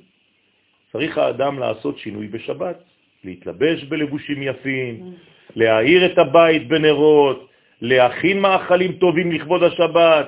כל זה, זה, זה, זה הכל שונה. איפה הראש שלך נמצא בדבר הזה? למה אמר ברנש? ככה זה בן אדם, ברנש. יכול להגיד בן אדם. לא, לא, אז בר- אצלך ברנש זה כבר אה, אה, מדרגה של עבריין, כן? כי הוא בר בחוץ, כן. איש בחוץ. אה, בן אדם גם כן מחוץ לאדם. כן. נו, אז מה? זה אני מתכוון, שהוא בחר את המילה, אה, אז כן. מי שבחוץ, האיש שבחוץ. אני אגיד לך למה הוא קורא לו ברנש, כי אנחנו בעלי שכחה. נש זה לשון נשייה. בין השכחה. זאת הבעיה שלנו. בסדר? בסדר. מה חזרתי? הפסוקים האלה משיר השירים הם אה, הפוך פה מההקשר, לא? למה? הפוך ממה שאתה למדת, אבל יש כמה אפשרויות. אני שואל, הפסוקים מדברים על זה שהדוד בחוץ, נכון? דוד לקדוש ברוך הוא, נכון, אנחנו בפנים, נכון, אנחנו אומרים תירוצים. נכון. מה נתלבש, מה נשים, נכון. כשהיא מתעוררת, הוא כבר הלך. הוא לא, ואחר כך בלגן. נכון. כאן הוא אומר בדיוק הפוך. מה הוא אומר הפוך? הוא אומר ש... אני לא יכול... אם אני ארד, זאת תהיה ירידה מהמצב השבת. לא, אם אני ארד, לא, איך אני? איך- האם אני, אם אני אלבש, זה יהיה חילול שבת. חכם בשינה על ידי חילול שבת. לחצתי כבר, אני עליתי למעלה. זה שהשכינה שהיו בי מאחור, על ירד כי בכל רגע ירד מוות, אז אם היא יורדת לתוך הנעליים, היא חזרה יורדת אל החול. זאת אומרת שהיא חושבת, שמה? שהמצב שלה היום הוא כבר קודש. שההכנה, יפה, זה, זה, זה, זה מה שאני מנסה להסביר לך, שההכנה שאנחנו מכינים לכבוד השבת, מבחינתנו זה כאילו נכנסת לשבת, והקדוש ברוך הוא אומר לך לא, ואתה אומר לו, אבל, אבל זהו, אני מוכן. איך אני אוריד את, ה, את ההכנה שעשיתי היום? הוא אומר לך, אבל אתה לא מבין שאפילו ההכנה שאתה מדבר עליה עכשיו היא עדיין חיצוניות. כלומר, קשה לאדם לפס, לצאת מדפוס המחשבה שלו, שהוא נמצא בקודש ושום דבר לא יכול לערער את יציבותו. ובאים ועושים לך מהפך, שוברים לך את כל הדברים, אומרים לך, תשמע, עד היום לא שמרת שבת. זה מה שקורה, זה בדיוק העניין הזה, נגעת בנקודה. כשאתה בא למישהו ואתה נותן לו שיעור, כן, הייתי בתל אביב, אנשים באיזה שיעור אחד, ראיתי אחד שלושה חודשים אחרי שהייתי באותה שבת, ראיתי אותו בנסיבות אחרות, הוא אומר לי, עשית טראומה לאנשים שם, שכל החיים שלהם חשבו שהם למדו. פתאום אתה באת בשבת אחת, כאילו כיסחת את כל ה... לכאורה בניין שהם בנו לעצמם. זה לא פשוט, אמרתי להם נכון. בגלל זה צריך לבנות מחדש, אבל לא צריך לפחד. לכן משה היה בונה ומפרק את המשכן שלוש פעמים ביום, צריך אומץ בשביל זה. שלוש פעמים ביום, שבע, שבעה ימים. שבע כפול שלוש, עשרים ואחד. אהיה אשר אהיה, לא יודע. אני רק בונה, מחריב, בונה, מחריב, בונה, מחריב, מפרק, בונה, מפרק. תגיד לי, אתה נורמלי? 21 פעמים בניתי וסתרתי את הבניין של עצמי כדי להגיע למדרגה השמינית, שתשרה עליה שכינה. אתה מסוגל לעשות את זה? אתה למדת פעם אחת גמרא בסגנון אחד, נגמר הסיפור. זהו, כל החיים שלך עכשיו אתה תקוע בדבר הזה. בא יבוא עכשיו הזוהר, יגיד לך, לא, הפירוש הזה זה משהו אחר, כמו שפעם אמרתי פה לפני איזה 25 שנה, לחם הפנים זה לחם פנים, נכנס אחד במקרה, התחיל לצעוק. התחיל לצעוק. על השטויות האלה. מה אתה מדבר? אתה לא יודע, למה אתה אומר שטויות?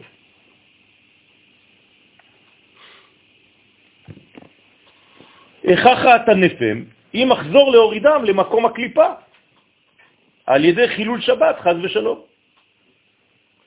ובגינדה, ובשביל להתרחק מהקליפות, צריך ברנש ושבת לשנוי בלבושי בשרגה במאכלים. צריך אדם לעשות שינויים, מאכלים טובים וכו' וכו'. וצריך למהווה וצריך גם כן להיות מוסיף מחול על הקודש. באיזה שעה אתה מכניס את השבת? דקה לפני, אפילו דקה אחרי. אה? תלוי באיזה זמן גם, אם זה בקיץ, שבת נכנסת בשבע, בשבע ואחת. בחורף נכנסת בארבע, בארבע ואחת. כאילו אתה יש לך אובססיביות. לאחר. תגיד לי, אתה נורמלי? אז מה הפתרון? אז אני אגיד לכם מה הפתרון שלי. לא. כל ימות השנה, מבחינתי שבת נכנסת בשלוש. לא אכפת לי חורף, קיץ, לא מעניין אותי בכלל. לא הכנסתי את השבת דה פקטו, אבל מבחינתי הכל נגמר בשעה שלוש. נגמר, אני בשבת. תבוא אליי בקיץ, בחורף, בסתיו ובאביב, שבת נכנסת בשלוש. לא דקה לפני שבת ולא דקותיים. ולא תחום שבת ולא אחרי ולא עוד עשרים דקות ותוסיף לי על זה ו... אתה פשוט, זה בראש שלך. זה פשוט בראש שלך. ואתה כל הזמן בלחץ, כי אתה כל הזמן דוחק עד... בקצה, אתה חייב לחיות על הקסקס, כל החיים שלך זה ככה. למה אתם משחקים עם זה? אז תוסיף מחול על הקודש, תבוא לבית הכנסת, תשב בשקט, תלמד שעה, נחת רוח, רק לניאדו פה, זיכרונו לברכה. אמרתי לכם שהוא הולך ללכת. לא יודע למי אמרתי את זה שבוע שעבר. בן אדם צדיק, נקי. נמצא פה. כל ערב שבת בא לשאול אותי, אבי עליו השלום היה אומר לי, מספר לי איזה משהו, כן. אתה לא הרגשת את הזקנה אצלו, אתה הרגשת שהוא... אה, פשוט, כן. צריך להוסיף מחול על הקודש. בכניסת שבת, ועל ידי זה, מה אתה עושה אם אתה מכניס את הקודש כבר מוקדם יחסית? מה אתה מראה בזה? שכיף לך, אתה מחכה. אני הולך, מישהו שאני אוהב, אני הולך לשדה תעופה, מסכנה סבתא שלי, עליה השלום, הייתי מגיע בארבע אחרי הצהריים, בשמונה היית בשדה תעופה בבוקר, מחכה. אמרתי לה, סבתא, זה, זה ש... עשר שעות. לא חשוב, אני מחכה למה. אתה אוהב מישהו, אתה מחכה לו. אתה מכניס אותו קרוב, אתה הולך לחפש אותו. מי נכנס במי? השבת נכנסת בך? אז תבנה, תן מערכת. לכן בכניסת שבת צריך לתת הפרדה, מפרידים את הדבקות של הקליפה, קליפת נוגה, מהקדושה, כמה שיותר. ואם בתוספת שבת נשארת דבוקה בקדושה, קצת מקליפת נוגה נקראת חול, אז מוסיפים אותה אל הקודש, עוד יותר טוב. כי מה זה קליפת נוגה? יש לה חצי חצי, אתם זוכרים? עכשיו, אם אני מכניס את השבת לפני, כאילו אני כבר מוכן לפני, מה עשיתי עם החצי של הנוגה הטוב? צירפתי אותו לקודש. וואי וואי, איזה יופי. הכנסתי עוד מדרגה של חול וגיירתי את אותה מדרגה. הבנתם את זה? שחוזרת להיות טוב גמור. אז, אז לא רק שנכנסת לשבת, והשבת עכשיו זה, זה אור גדול, אבל הבאת גם מקליפת נוגה וגיירת אותה לשבת שלך. מה אתה חושב, בשמיים נשארים אדישים? כן, אתם יודעים שכש... אה, אם היינו מבינים את זה, אני מדבר איתך בטלפון, כל הנשמות שומעות, כי הרי הם יודעים מה קורה בחוץ, בפנים, הכל. כולם שומעים. רק הם לא מדברים. אם היו מדברים, היית פוחד. אתה שומע קולות, מי זה? יש מישהו איתנו בקו? בטח, יש מלא. כן, אני מדבר לכם על דברים מוחשיים שקורים היום, בזמן שאתה מדבר. שיחת ועידה, עם מי? לא רק עם מי שאתה חושב ששומע אותך. גם מהצד השני, מתווכחים, מכניסים לך גם כן. אני חושב שלא, זה לא ככה, צריך לעשות ככה וככה. רגע, מי מדבר פה? אתה יודע שיש לך כבר איזה 20-30 בשיחת ועידה, אתה לא יודע מי מדבר, כל אחד צריך להגיד את השם שלו כל פעם שהוא מדבר. וזה סוד תוספת שבת. וכל המוסיף מחול על הקודש, אז מוסיפים לו נשמה יתרה בשבת מן המלכות, לפי שהרחיק ממנה את אחיזת הקליפת נוגה בתוספת שבת. וכל הגורע, אם אתה נכנס לשבת, אתה כבר מגיע כש, כש, בסוף לך דודי. מה אתה עושה טובה לאנושות? מה, מה אתה עושה בכלל? רגע, שנייה, אני רוצה עכשיו פה אתה מדבר על תגמול. בוודאי, זה לא תגמול, זה בניין. עשית עבודה, מחזירים לך מה שאתה בנית. לא, זאת אומרת, גודל או גובה הנשמה היתרה שאני מקבל זה לפי כמה נכון. אני מצליח לעשות לפני נכון, גיור, נכון, נכון. וכל הגורע מתוספת שבת, כלומר אתה כל הזמן בסוף, דהיינו שמאחר לשיעור. לכל דבר, זה לא משנה, תמיד איחור. וגם מאחר לקבל את השבת, או שמקדים לצאת מן השבת, גורעים לההי נפש יתרה חז ושלום. הוא נשאר בנפש של החול שהיא מקליפת נוגה, לכן צריך להיזהר להוסיף מחול על הקודש. זה לא סתם ככה. זה תכונות נפש שצריך לתקן אותן. אתה לא מוכן להקשיב, אתה לא מוכן לשמוע, כל החיים שלך אתה תהיה באיחור. כל החיים שלך אתה תהיה באיחור. אל תשאל שאלות, זה, זה ודאי. אם אתה לא עושה עבודה רצינית על הדבר הזה, לא יעזור לך כלום. ברוך אדוני לעולם אמן ואמן. תיקון תשעה וארבעים, תשע וארבעים. עכשיו אנחנו מפרשים את הפסוק בסייעתא דשמיא, הזוהר מפרש, שאו מרום עיניכם וראו מי ברא אלה. הכוכבים הנראים במרום, המוציא במספר צבעם, ומי הוא המוציא בכל יום את צבע מרום במספר אחד? כן, יש אה, כוכבים, כוכבים, כוכבים על, על, על בלונים שקופים. השמיים זה בלונים שקופים. כדור שקוף. גטלת מימד, כן?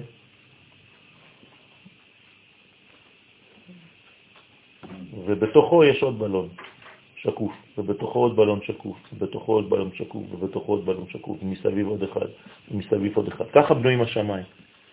ועל כל שכבה כזאת יש כוכבים. זה לא סתם זרוקים בשמיים. הבנתם? זאת אומרת שיש פה מנגנון מאוד מאוד פנימי. זה כמו צירופים, ויש אין סוף ברוך הוא, ויש עולמנו. בין אין סוף ברוך הוא לבין עולמנו יש אור. האור הזה צריך להגיע. ובכל גלגל כזה יש חלון.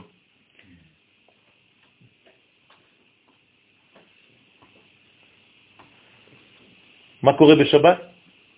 כל החלונות אחד מול השני. והאור האינסופי מגיע לעולמנו. מי מגלה לנו את הסוד הזה? מי גילה לנו את הסוד הזה? החידה, עליו השלום. ובשעת רצון זה לא גם אותו זה דבר? אותו דבר, זה שעת רצון. שבת זה שעת רצון. כן? זה, זה, זה טיימינג מיוחד שאתה צריך לדעת שעכשיו כל החלונות האלה, פה בכוונה שמתי אותם אחד, אחד לא מול השני. בשבת כולם אחד מול השני. לכן אתם רואים בציור של הספירות, כן? זה סוד השבת. יותר, הכל, הכל. לכל כוכב קרא בשם הראוי לו. הכוכבים האלה והגלגלים האלה, יש להם מחשבה. כמו הקירות שדיברתי עליהם קודם, שהם חיים, גם הם חיים. הם יודעים, הם חושבים. והרמב"ם כותב. הרמב"ם כותב את זה, זה מחשב. יש מחשבות לדומם. כן. והם יודעים בדיוק, וכל אחד קוראים בשמו אז הוא יוצא ומסודר בשמיים, אומרים לו אתה תעמוד פה, אתה תעמוד שם. הם לא יוצאים מרשות לרשות. זה לא סתם. מסדר את הכוכבים בשמיים, כרצונו, כל אחד במקום שלו. אתה יודע איזה סדר יש שם? כמה אנחנו קטנים, כמה. כן, זה, זה, זה המוחשות של היש, אין, צמצום, אה, צמצום האור, והשפע של האור והכלי, כן, כלומר יש בעצם כאילו ממש... memory, יש כרטיס זיכרון של מה שהיה בשורש. מתי? בשבת. ואם אתה שומר שבת כמו שצריך, אתה תזכור את מה שהיה בחוץ. כאילו בחוץ זה הכי פנימי פה. תלוי איך אתה מסתכל. אני, אני מדבר כאילו על הציור של היקום בפני עצמו, כן, שכאילו זה, זה, זה העניין של היש, האין, כן, הצמצום, השפע של האור שיורד כאילו במעג, ב- במעגלים כן. ובכלי. כן, כן, זה כל, כל זה מערכת... כאילו, ככל שאני מגדיל את הכלי שלי, שזה המעגלים של ה... זה, אז אני מתקרב יותר ליש. לא. ככל שאתה מוצא בכל הגלגלים את המכנה המשותף. כלומר, מה מחבר בין גלגל לגלגל אחר? רק הקו. אם אתה לא מוצא את הקו, לא יהיה לך חיבור לקומה השנייה שלך. הבנתם? זה כמו גלדי בצלים, תיקח בצל ותכניס בו מחט עד האמצע. מי מחבר בין כל שכבה? רק המחט. זאת אומרת שבסופו של דבר, השבת האוניברסלית תהיה כשהיקום יפסיק להיות בתזוזה. נכון. לא, לא שהוא יפסיק להיות בתזוזה, שהוא כל כולו ינוהל ויתופעל על ידי השבת הזאת. זאת אומרת שכשניכנע לכל השבתות בכל הקומות, כשאומות העולם ייכנעו לישראל, כשישראל ייכנע לארץ ישראל, כשארץ ישראל תיכנע להר הבית, כשהר הבית ייכנע לקודש הקודשים, כשאני אכנע לקדושה, וכו' וכו' וכו'. בסדר? אז זה יכול לקרות בלי לימוד? היום אנחנו חייבים את הלימוד. בדיוק, כי... זה הכלי. כן, היום אנחנו חייבים את זה הלימוד. התכונה שאמורה לפרמט אותנו איכשהו לכיוון האידאה. אבל אל תשכח שזה... לא ניכנס. אבל אל תשכח שזה צריך להיות אינטואיטיבי בסופו של דבר.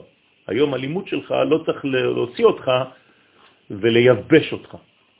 לכן תורת הקבלה מוציאה אותך מהייבוש של הפשט. היא נותנת לך ללמוד מחוץ לקופסה. ללמוד פשט זה ללמוד בתוך הקופסה.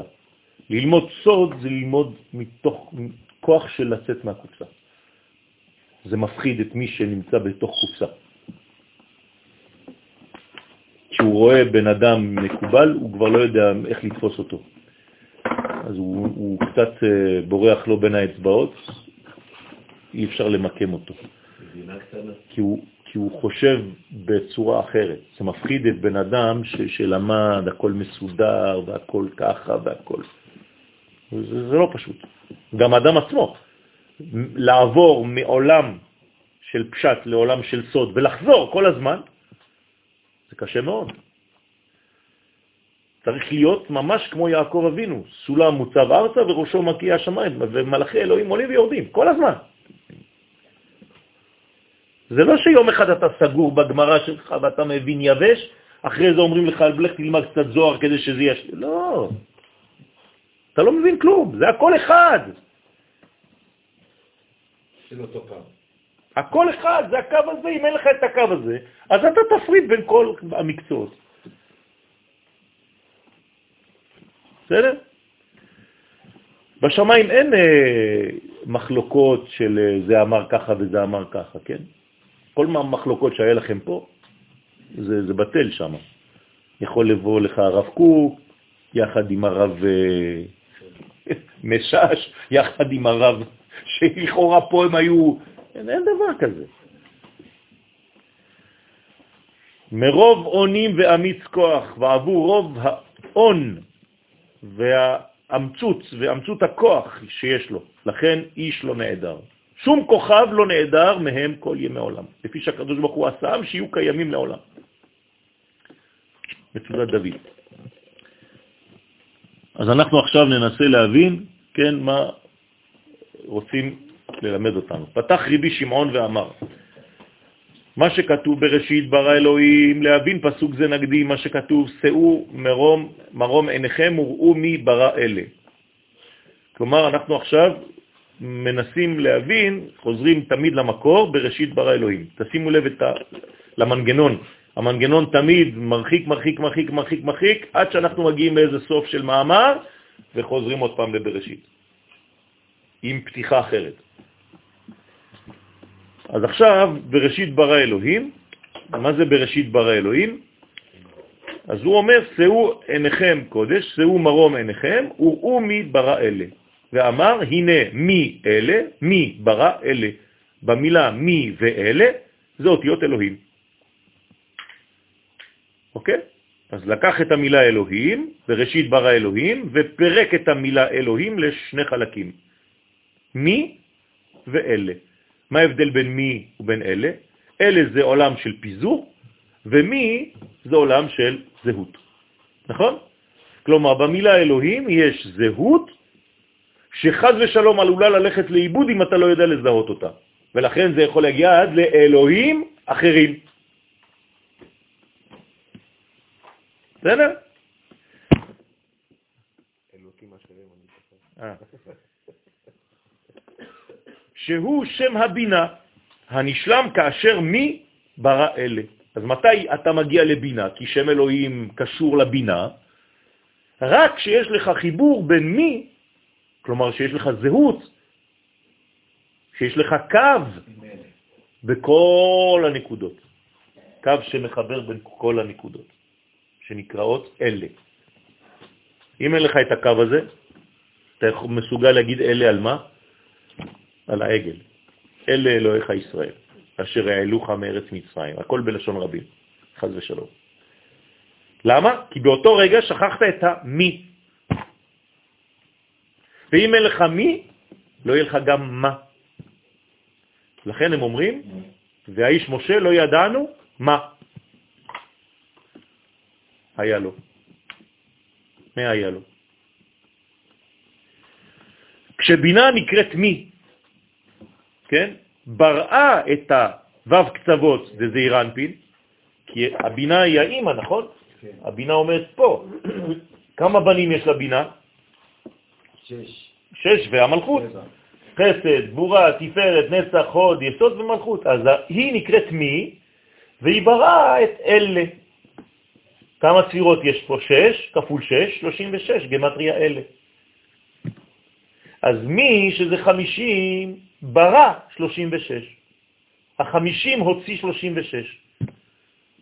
מה נשאר? 14, יד. 14. אז אני עכשיו צריך להבין מה זה הסוד הזה. אבל מי הוציא מעצמו, ברא, ברא, אלה. המדבר? כן, אלה זה למדבר. נכון? כלומר, מי נכנס להיריון? ממי? מהחוכמה. והמי הזה, כן, הולידה, הוציאה, ילדה, שש מדרגות, כפול שש, 36. בסדר?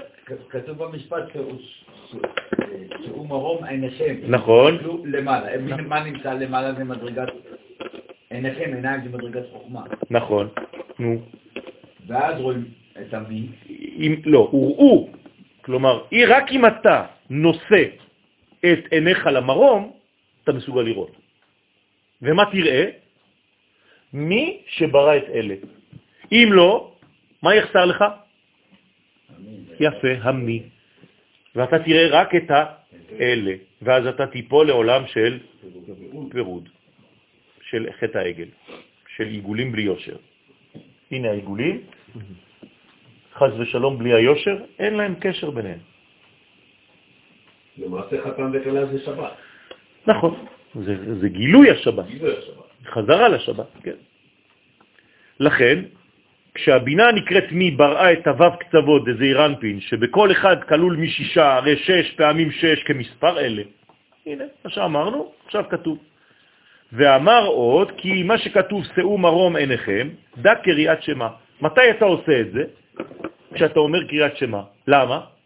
כי מה זה קריאת שמה? אחדות. אמונת הייחוד. אז מה אתה עושה כשאתה אומר קריאת שמה? אתה מחבר מי עם אלה. לכן חייב לכוון לפחות ב... במה שאתה אומר בקריאת שמה. לא כיוונת, אתה צריך לחזור. ממילא אני חושב שאני מחבר יותר את המי עם המה. אתה מחבר את כל המדרגות, אחד. לא, זה האחד של קריאת שמה, זה בסוף זה אחד. שמע ישראל, השם אלוהינו, השם אחד. זה הכתר, שבע מדרגות של כל הרקיעים, כן? שזה שמונה, ובחינת ד' זה המלכות. ארבע כיווני השמיים. ואתה מבין שכל זה, מי זה? השם, אלוהינו. זה הכל אחד. זה רומז על קריאת שמה, כי ראשי תיבות של שמה, מה זה שמה? ראשי תיבות, שמע ישראל, זה מייחדים ישראל לקודשא בריך הוא פעמיים, שמייחדים ישראל לקדוש ברוך הוא, מה זה מייחדים? שמגלים את הייחוד הזה פעמיים בכל יום, ואומר, כן, מה זה שמה ישראל? שאו מרום עיניכם. שמה, שמה, שאו מרום עיניכם, ראשי תיבות. בסדר? כלומר, מה זה שמה? עם, עם מה אתה שומע בדרך כלל? עם האוזן. ופה מה הוא אומר? עם העין. כלומר, הוא מחבר אוזניים ועיניים. למה? כי במקום עליון כזה אין כבר הבדל בין החושים. אתה יכול לראות עם האוזניים ולשמוע עם העיניים. זה זה במעמד הר סיני. יפה. זה מה שהגיעו במעמד הר סיני. נכון, שאו מרום עיניכם, זה שמע. אז גם קריאת שמע אני לא כל כך... אה. עכשיו, מה זה קריאת שמע לפי מה שלמדנו עכשיו? איך קוראים לה? שבת. זה אותו דבר. שבת זה קריאת שמע.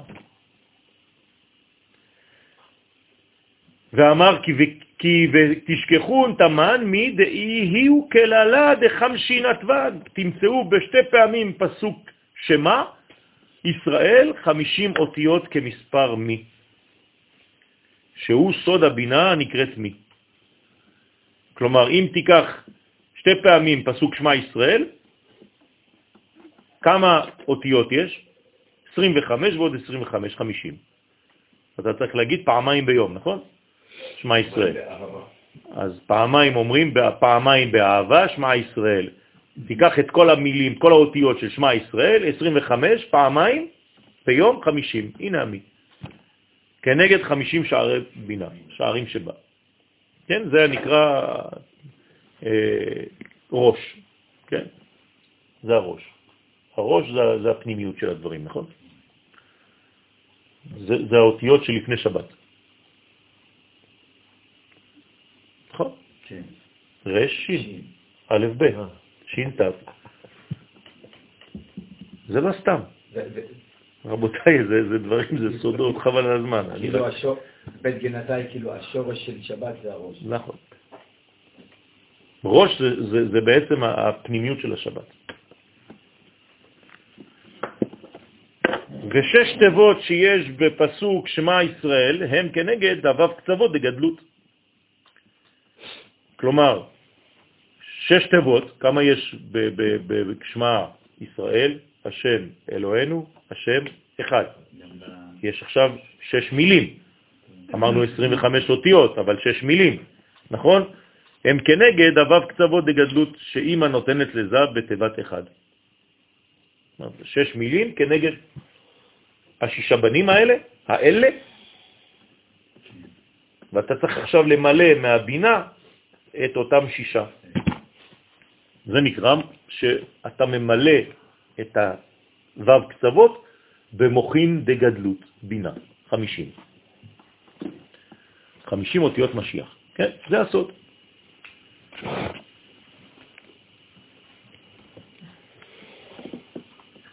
מי מקסח את הצורה של אה, עשיו? חושים.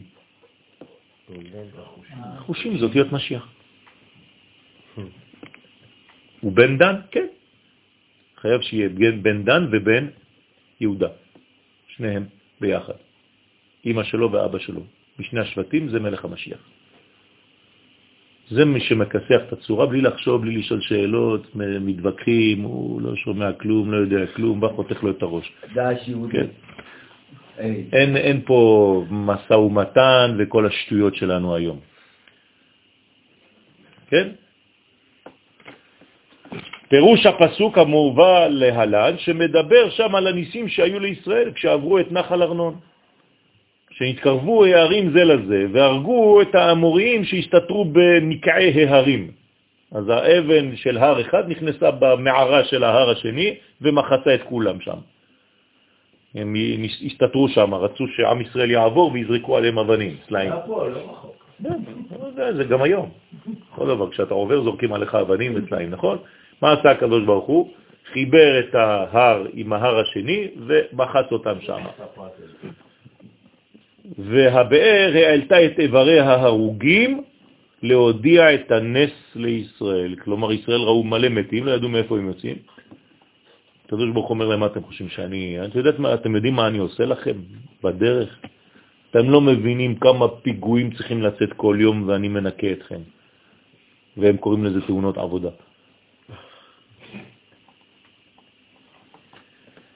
ואז נאמר, רום ידהו נשא, פירוש רוממות כוח יד השם נסע עד למעלה, כי כולם הכירו בנפלאותיו. זה מה שאנחנו צריכים להכיר היום יותר ויותר, כמה הקדוש ברוך הוא עושה איתנו ניסים כל יום. הבעיה שהיום קשה לזהות את זה, כי יש לך מנגנוני ביטחון, אז אתה חושב שהם בעצם רק לבדם עושים את העבודה. אבל יש להם מלא סייעתא דשמיא. אם לא הייתה סייעתא דשמיא, לא היינו יכולים. אז נכון שיש מנגנונים של, של שב"ג ושל כל מיני דברים סודיים ומודיעין, אבל זה, זה עזרה אלוהית. הרי לכל האומות יש דברים כאלה, אבל הם לא מצליחים כמונו. זאת אומרת שיש לנו פה בעל הבית שממש ממש שומר עלינו, וכשיוצא פיגוע אחד בלונדון, פה יוצאים 100 אלף. אתם יודעים כמה פיגועים יוצאים ביום, אמורים לצאת ביום? מאות. כל החיים שלהם, זה מה שהם עושים. כל החיים שלהם, יום ולילה לא ישבוטו.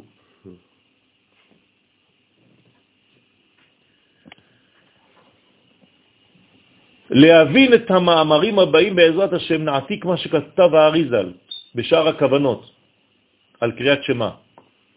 כי בקריאת שמה של שחרית נמשכים המוחים לזעיר אנפין מהחיצוניות של עתיק. ובקריאת שמה של ערבית נמשכים המוחים לזעיר אנפין מהחיצוניות של אריך. בסדר? עתיק ואריך. עתיק זה גבוה יותר, אריך זה נמוך יותר, אבל זה עדיין בקטר, שניהם בקטר. כלומר, מה אנחנו מקבלים בקריאת שמה? כתר. בבוקר זה חלק הגבוה, נקרא עתיק, בלילה חלק הנמוך יותר, זה נקרא אריך. אבל בשני המקרים רק מהחיצוניות שלהם. זאת אומרת, עוד לא הגענו אפילו לפנימיות. אה? ושואל, ובמה צריך לייחדה בשחרין? במה צריך לייחד את הקדוש ברוך הוא בשחרית? כלומר, רוצה לומר באיזו טיפת המוחין צריך לייחד את זעירנפין בקריאת שמה של שחרית. על מה אני צריך לחשוב כשאני אומר שמה ישראל בשחרית, חוץ מלהגיד מילים? הוא משיב, משיב, בההוא דאית מרבה, בזה שנאמר בו רום ידהו נשא, שהוא עתיק, שהוא למעלה מכל הפרצופים, לכן נקרא רום.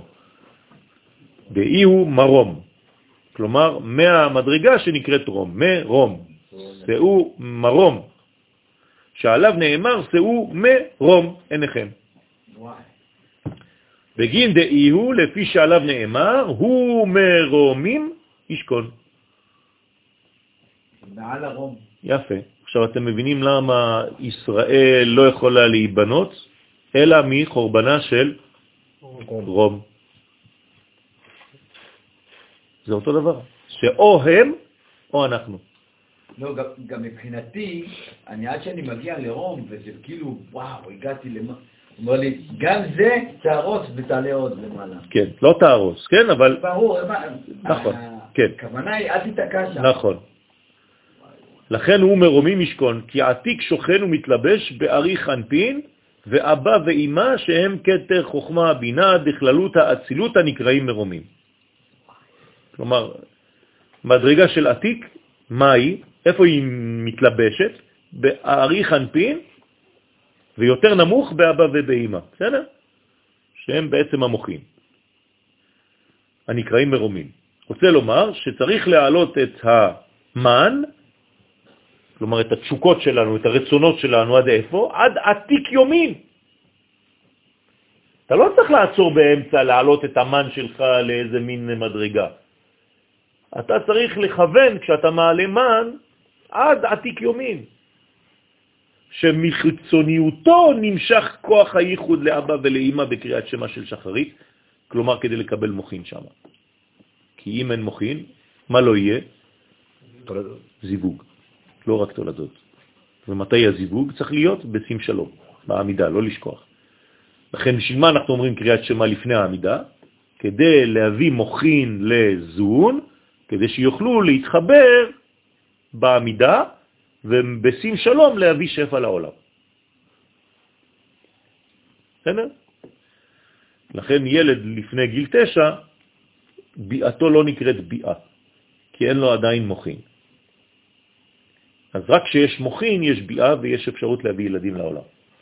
הטיפת זרע היא מלאה במוכין, זה לא סתם איזה טיפה. ולכן צריך להיזהר מאוד על מה חושבים ואיפה נמצאים. אז איך אפשר להתפלל עם שעון? שעון זה אותיות עונש. ואתה מפרש את קריאת שמה של ערבית, ואומר, מה שכתוב, וראו מי ברא אלה. דתמן אור שיש במילה תוראו אותיות אור. כן? ודע אור הכוכבים, וזה בא לרמוז על אור הכוכבים, כמו שכתוב, הללו כל כוכבי אור. אז הכוכבים מראים לי שזה הגיע הזמן קריאת שמה של, שח... של ערבית. שאז הוא זמן חיוב קריאת שמה של ערבית. דיבהון שכינתן נפקת, נפקת, שבעת יציאת הכוכבים יוצאת הלבנה, שהיא סוד השכינה, לשלוט על העולם. מתי אה, יוצאים הכוכבים? כן? לא, הם תמיד נמצאים. אפשר לראות את הכוכבים ביום? בתוך הבאר. תסתכל בתוך באר. מי שמסתכל לתוך באר, הבאר חשוך, אז אתה תראה על המים את הכוכבים. זאת אומרת שהכוכבים תמיד שם, אבל אתה רואה אותם רק כשהשמש מאפשרת לך לראות כי היא הולכת לישון. בכוונה, כדי לאפשר לך לראות קצת יותר בלילה. אז הקריאת שמע בעצם היא בוקרית. לא רק בוקרית, היא גם בלילה, כדי להביא מוכין בלילה. אבל היא בוקרית של לילה. כן, נכון, נכון. האמת, האמת, האמת, שאם לפי הציור שסידרתי לכם פה את הכוכבים, כן? הרי הכוכבים, אתם רואים שהם על כל הגולות האלה מפלסטיק, שקופות, נכון? הבנתם את זה, נכון?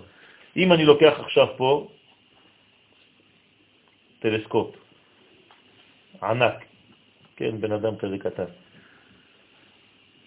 ואני עכשיו מצלם פה את השמיים. אני עכשיו מדביק על המסך שאני רואה פה, אני מדביק צלוטייפ עם נייר פרגמנט. אני מצייר את הכוכבים שאני רואה, נכון? עכשיו אני מחליף עדשה, כמו בבדיקות למשקפיים. מכניסים לך עדשה יותר גדולה. אני מצייר, שם נייר, הורדתי את הנייר הזה, שמתי אותו בצד עם הכוכבים ששמתי שם. אני לוקח נייר חדש ואני מסרטט עכשיו כוכבים חדשים, כי העדשה שלי יכולה לראות יותר.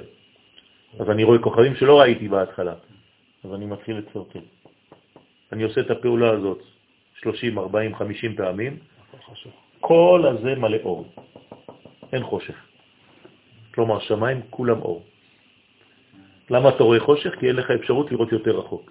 אם היית רואה יותר רחוק, היית רואה שאין מקום חשוך, הכל לבן. לעז'ב. זה האור של משיח. אתם מבינים מה זה אומר? זה אומר שכמה שאני, עכשיו אני מתרגם לכם את זה מבחינה רוחנית, כמה שאתה עמוק יותר, כמה שאתה מבין שאין חושך, הכל אור. הכל תלוי בראייה שלך. הכל תלוי בכוח הראייה שלך. הכל אילוזיה. רואה כמה שאתה סוגר את העיניים שלך. כן. הבנתם את הסוד הזה? זה מדעי, רבותיי, זה לא אני ממציא לכם, זה מדעי. מדענים עשו את זה. הדאו דכתיב, זה שכתוב המוציא במספר צבעם, שהשכינה מוציאה במספר את צבעיה, שהם הכוכבים. אתם יודעים איזה צבע זה? צבע השמיים זה נקרא. כן, כן. זה משהו מפחיד. אתם יודעים שאם היינו מתקרבים כמה סנטימטרים, השמש הייתה שורפת את הכל.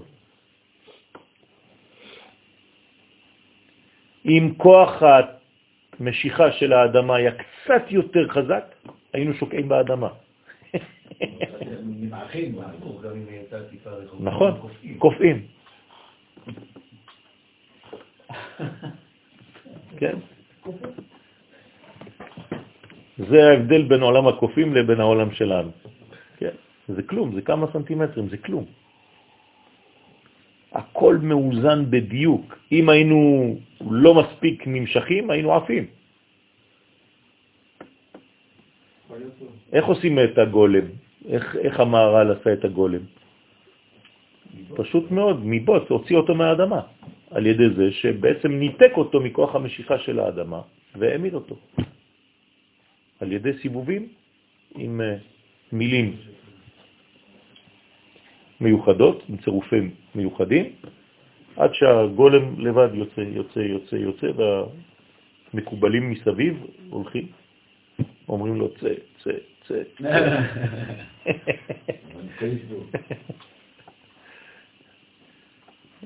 קיים גם היום, רבותיי, גם היום. ובגינדה קריאת שמה בליל היה, ובשביל זה צריכים לקרות קריאת שמה בלילה, כנגד המלכות הנקראת לילה. זה חידוש, שאפשר להתפלל בלילה. כן, בהתאם לדיון שלנו לפני שבוע, שבועיים. נכון. כמה דאו כמוה, מראה מתניתים, כמו שאמרו חכמי המשנה ברש מסכת ברכות, שזמן קריאת שמה של ערבית הוא ביציאת הכוכבים. ואמר עוד, ערב ובוקר צריכים לייחדה לה עם מלכה. לכן ערב ובוקר צריכים לייחד את המלכות עם המלך שהוא זעיר אנפין. תמיד, תמיד, תמיד. בבוקר ובערב צריך לשמור על הייחוד הזה. ובגין דבערב היא באה עם לפי שבערב, דהיינו בתפילת המנחה שתיקן יצחק אבינו עליו השלום, המלכות באה להתייחד עם זעיר אנפין בכוח האורות המוחין שקיבלה בקריאת שמה של שחרית. נכון? זה נמשך עד מנחה ועד בכלל. כלומר, הכוח של משיכת האורות של המוחים בשחרית, זה ממשיך עד ערבית. בערבית צריך עוד פעם. לכן אין בתפילת המנחה קריאת שמה, כי הקריאת שמה של שחרית הספיקה. בסדר? למוחין האלה. ובבוקר היא שווה לגבי כן? מה זה בערב היא באה ובבוקר היא שווה? על מי זה נאמר? בסדר. יפה. אבל שם זה קונוטציה אחרת לגמרי, נכון? פעם זה אחשוורוש, פעם זה מרדכי. אז זה לא פשוט, אבל צריך להבין מה זה אומר פה. בבוקר היא שווה לגבי, בבוקר המלכות חוזרת ועולה מן עולם הבריאה, איזה אירנפי? לקבל ממנו את הערות המוחין של קריאת שמה של שחרית. בלילה? בלילה היא עוד פעם צריכה לקבל מוחין חדשים. בשביל שחרית? כן, עד שחרית. רוצה לומר, לפי שבקריאת שמה של ערבית, המשכת טיפת המוחין היא רק מחיצוניות תאריך אנפין. אתם זוכרים מקודם. לכן בלילה היא מתמעטת, הקומה של המלכות מתמעטת עד שיורדת לעולם הבריאה. והיא עולה בקריאת שמה של שחרית לאצילות. עכשיו אתם מבינים מה הייתה עושה אסתר. אסתר בלילה הייתה יוצאת מעולם הרשות היחיד, מרדכי, קודשא בריחו, והולכת לרשות בריאה, החוצה. רגליה יורדות מוות, חז ושלום. לכן כתוב בספרה, בספרים הקדושים, מה שאנחנו לא מבינים בפשט, שבעצם אסתר אף פעם לא הלכה עם אחשוורוש, אלא היא שלחה במקומה שדה.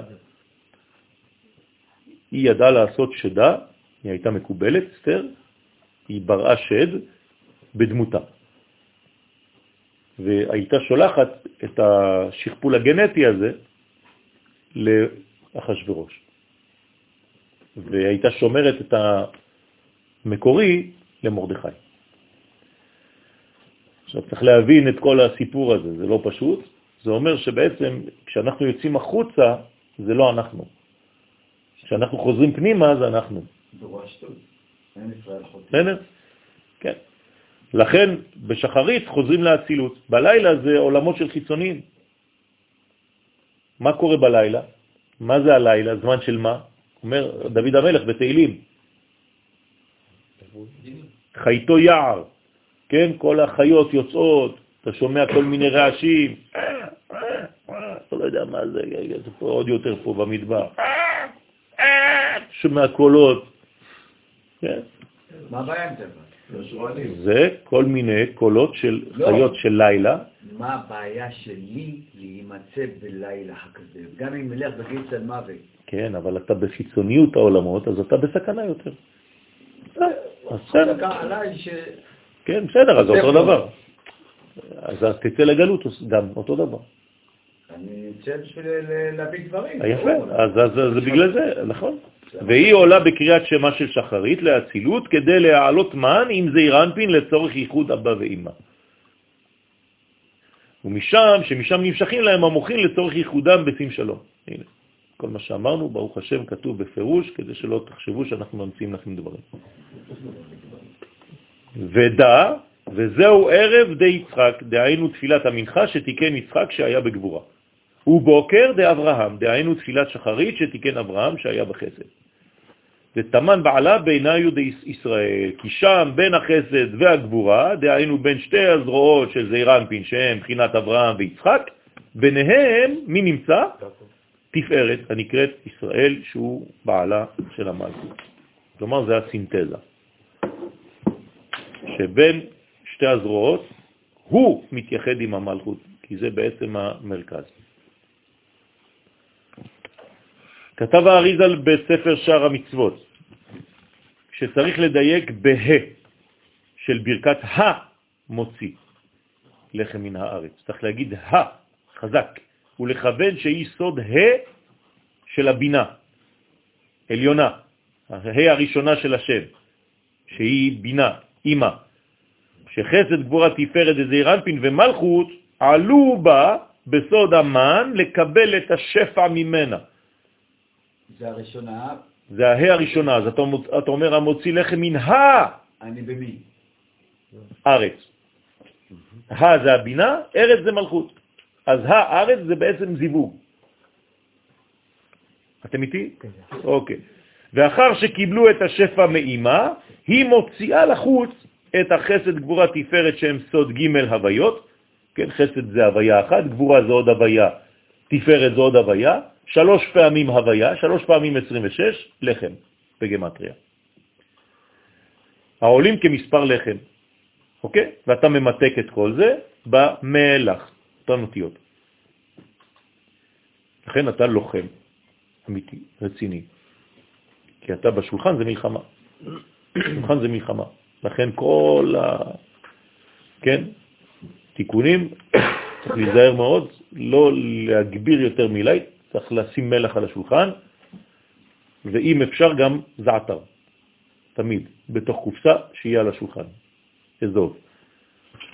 כדי למנוע שיהיו מריבות על השולחן, צריך כל הזמן שיהיה מלח על השולחן, וגם זעתר שזה מונע מקליפות מלהיכנס, ככה מביא הבן איש חי עליו השלום. אפשר בקופסה, בכלי סגור? כלי עם אה, חורים קטנים, יש כל מיני...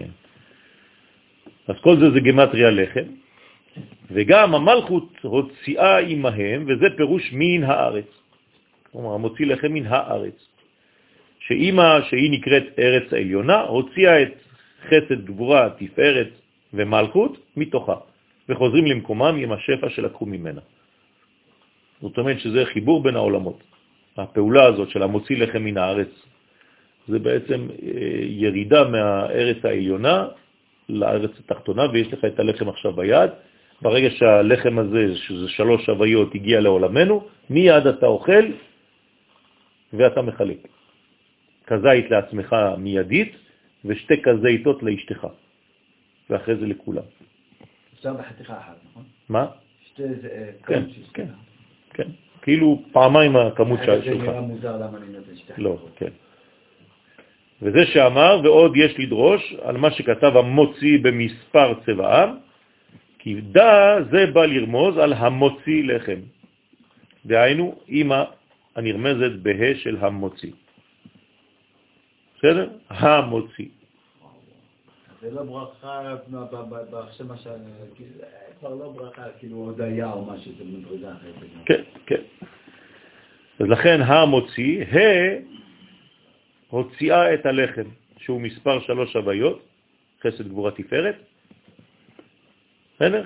כי הנה עכשיו היא בינה מי, זה הה, עכשיו אנחנו כותבים אותה ה', ה, ופה מה היא הוציאה? את אלה, חסד גבורה תפארת, שזה בעצם החסד גבורה תפארת, שלוש הוויות, לחם. זה נקרא שפע שקיבלה. הם קיבלו ממנה את השפע הזה. מן הארץ, מאיזה ארץ? הארץ העליונה, מהבינה. כלומר, זה הפוך ממה שאנחנו חושבים. אתה חושב שזה המוציא לכם מן הארץ? כן, זה המוציא לחם מן הארץ. בה"א השני זה גם כן בינה. כן. המוציא לחם מן הכל? כן, מהארץ העליונה, כן. זה מלכות, אבל של עליון.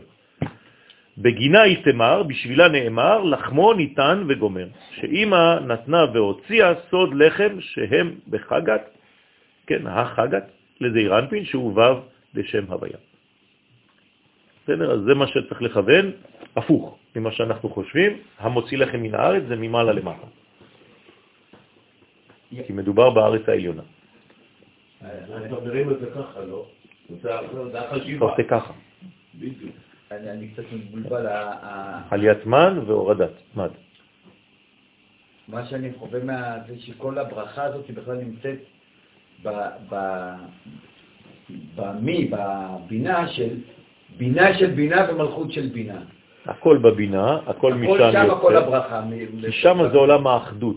כל מה שמחוץ לבינה זה כבר אלה, זה כבר עולם של פיזור, אם חז ושלום שכחת את המי. אבל אם אתה זוכר את המי, ראו מי ברא אלה, אז אתה מסודר. למה זה דווקא בלחם ולא בשאר השפע שיורד מלמעלה? כי הלחם הוא המרכז של כל המדרגות, בגלל זה הוא שלוש הוויות. כי מה זה תחילת העולם שלנו? זה חסד גבורה תפארת. כל אחד הוא הוויה, 26, כפול 3, זה הלחם, זה היסוד הכי פנימי שיש, במאכלים. אותו דבר אצל היין. היין זה כבר 70, שזה בעצם כל הסוד של המדרגה של הבינה. האמת שזה יוצא מבינה, אבל זה החוכמה, כן. הלחם זה פה, והיין זה פה.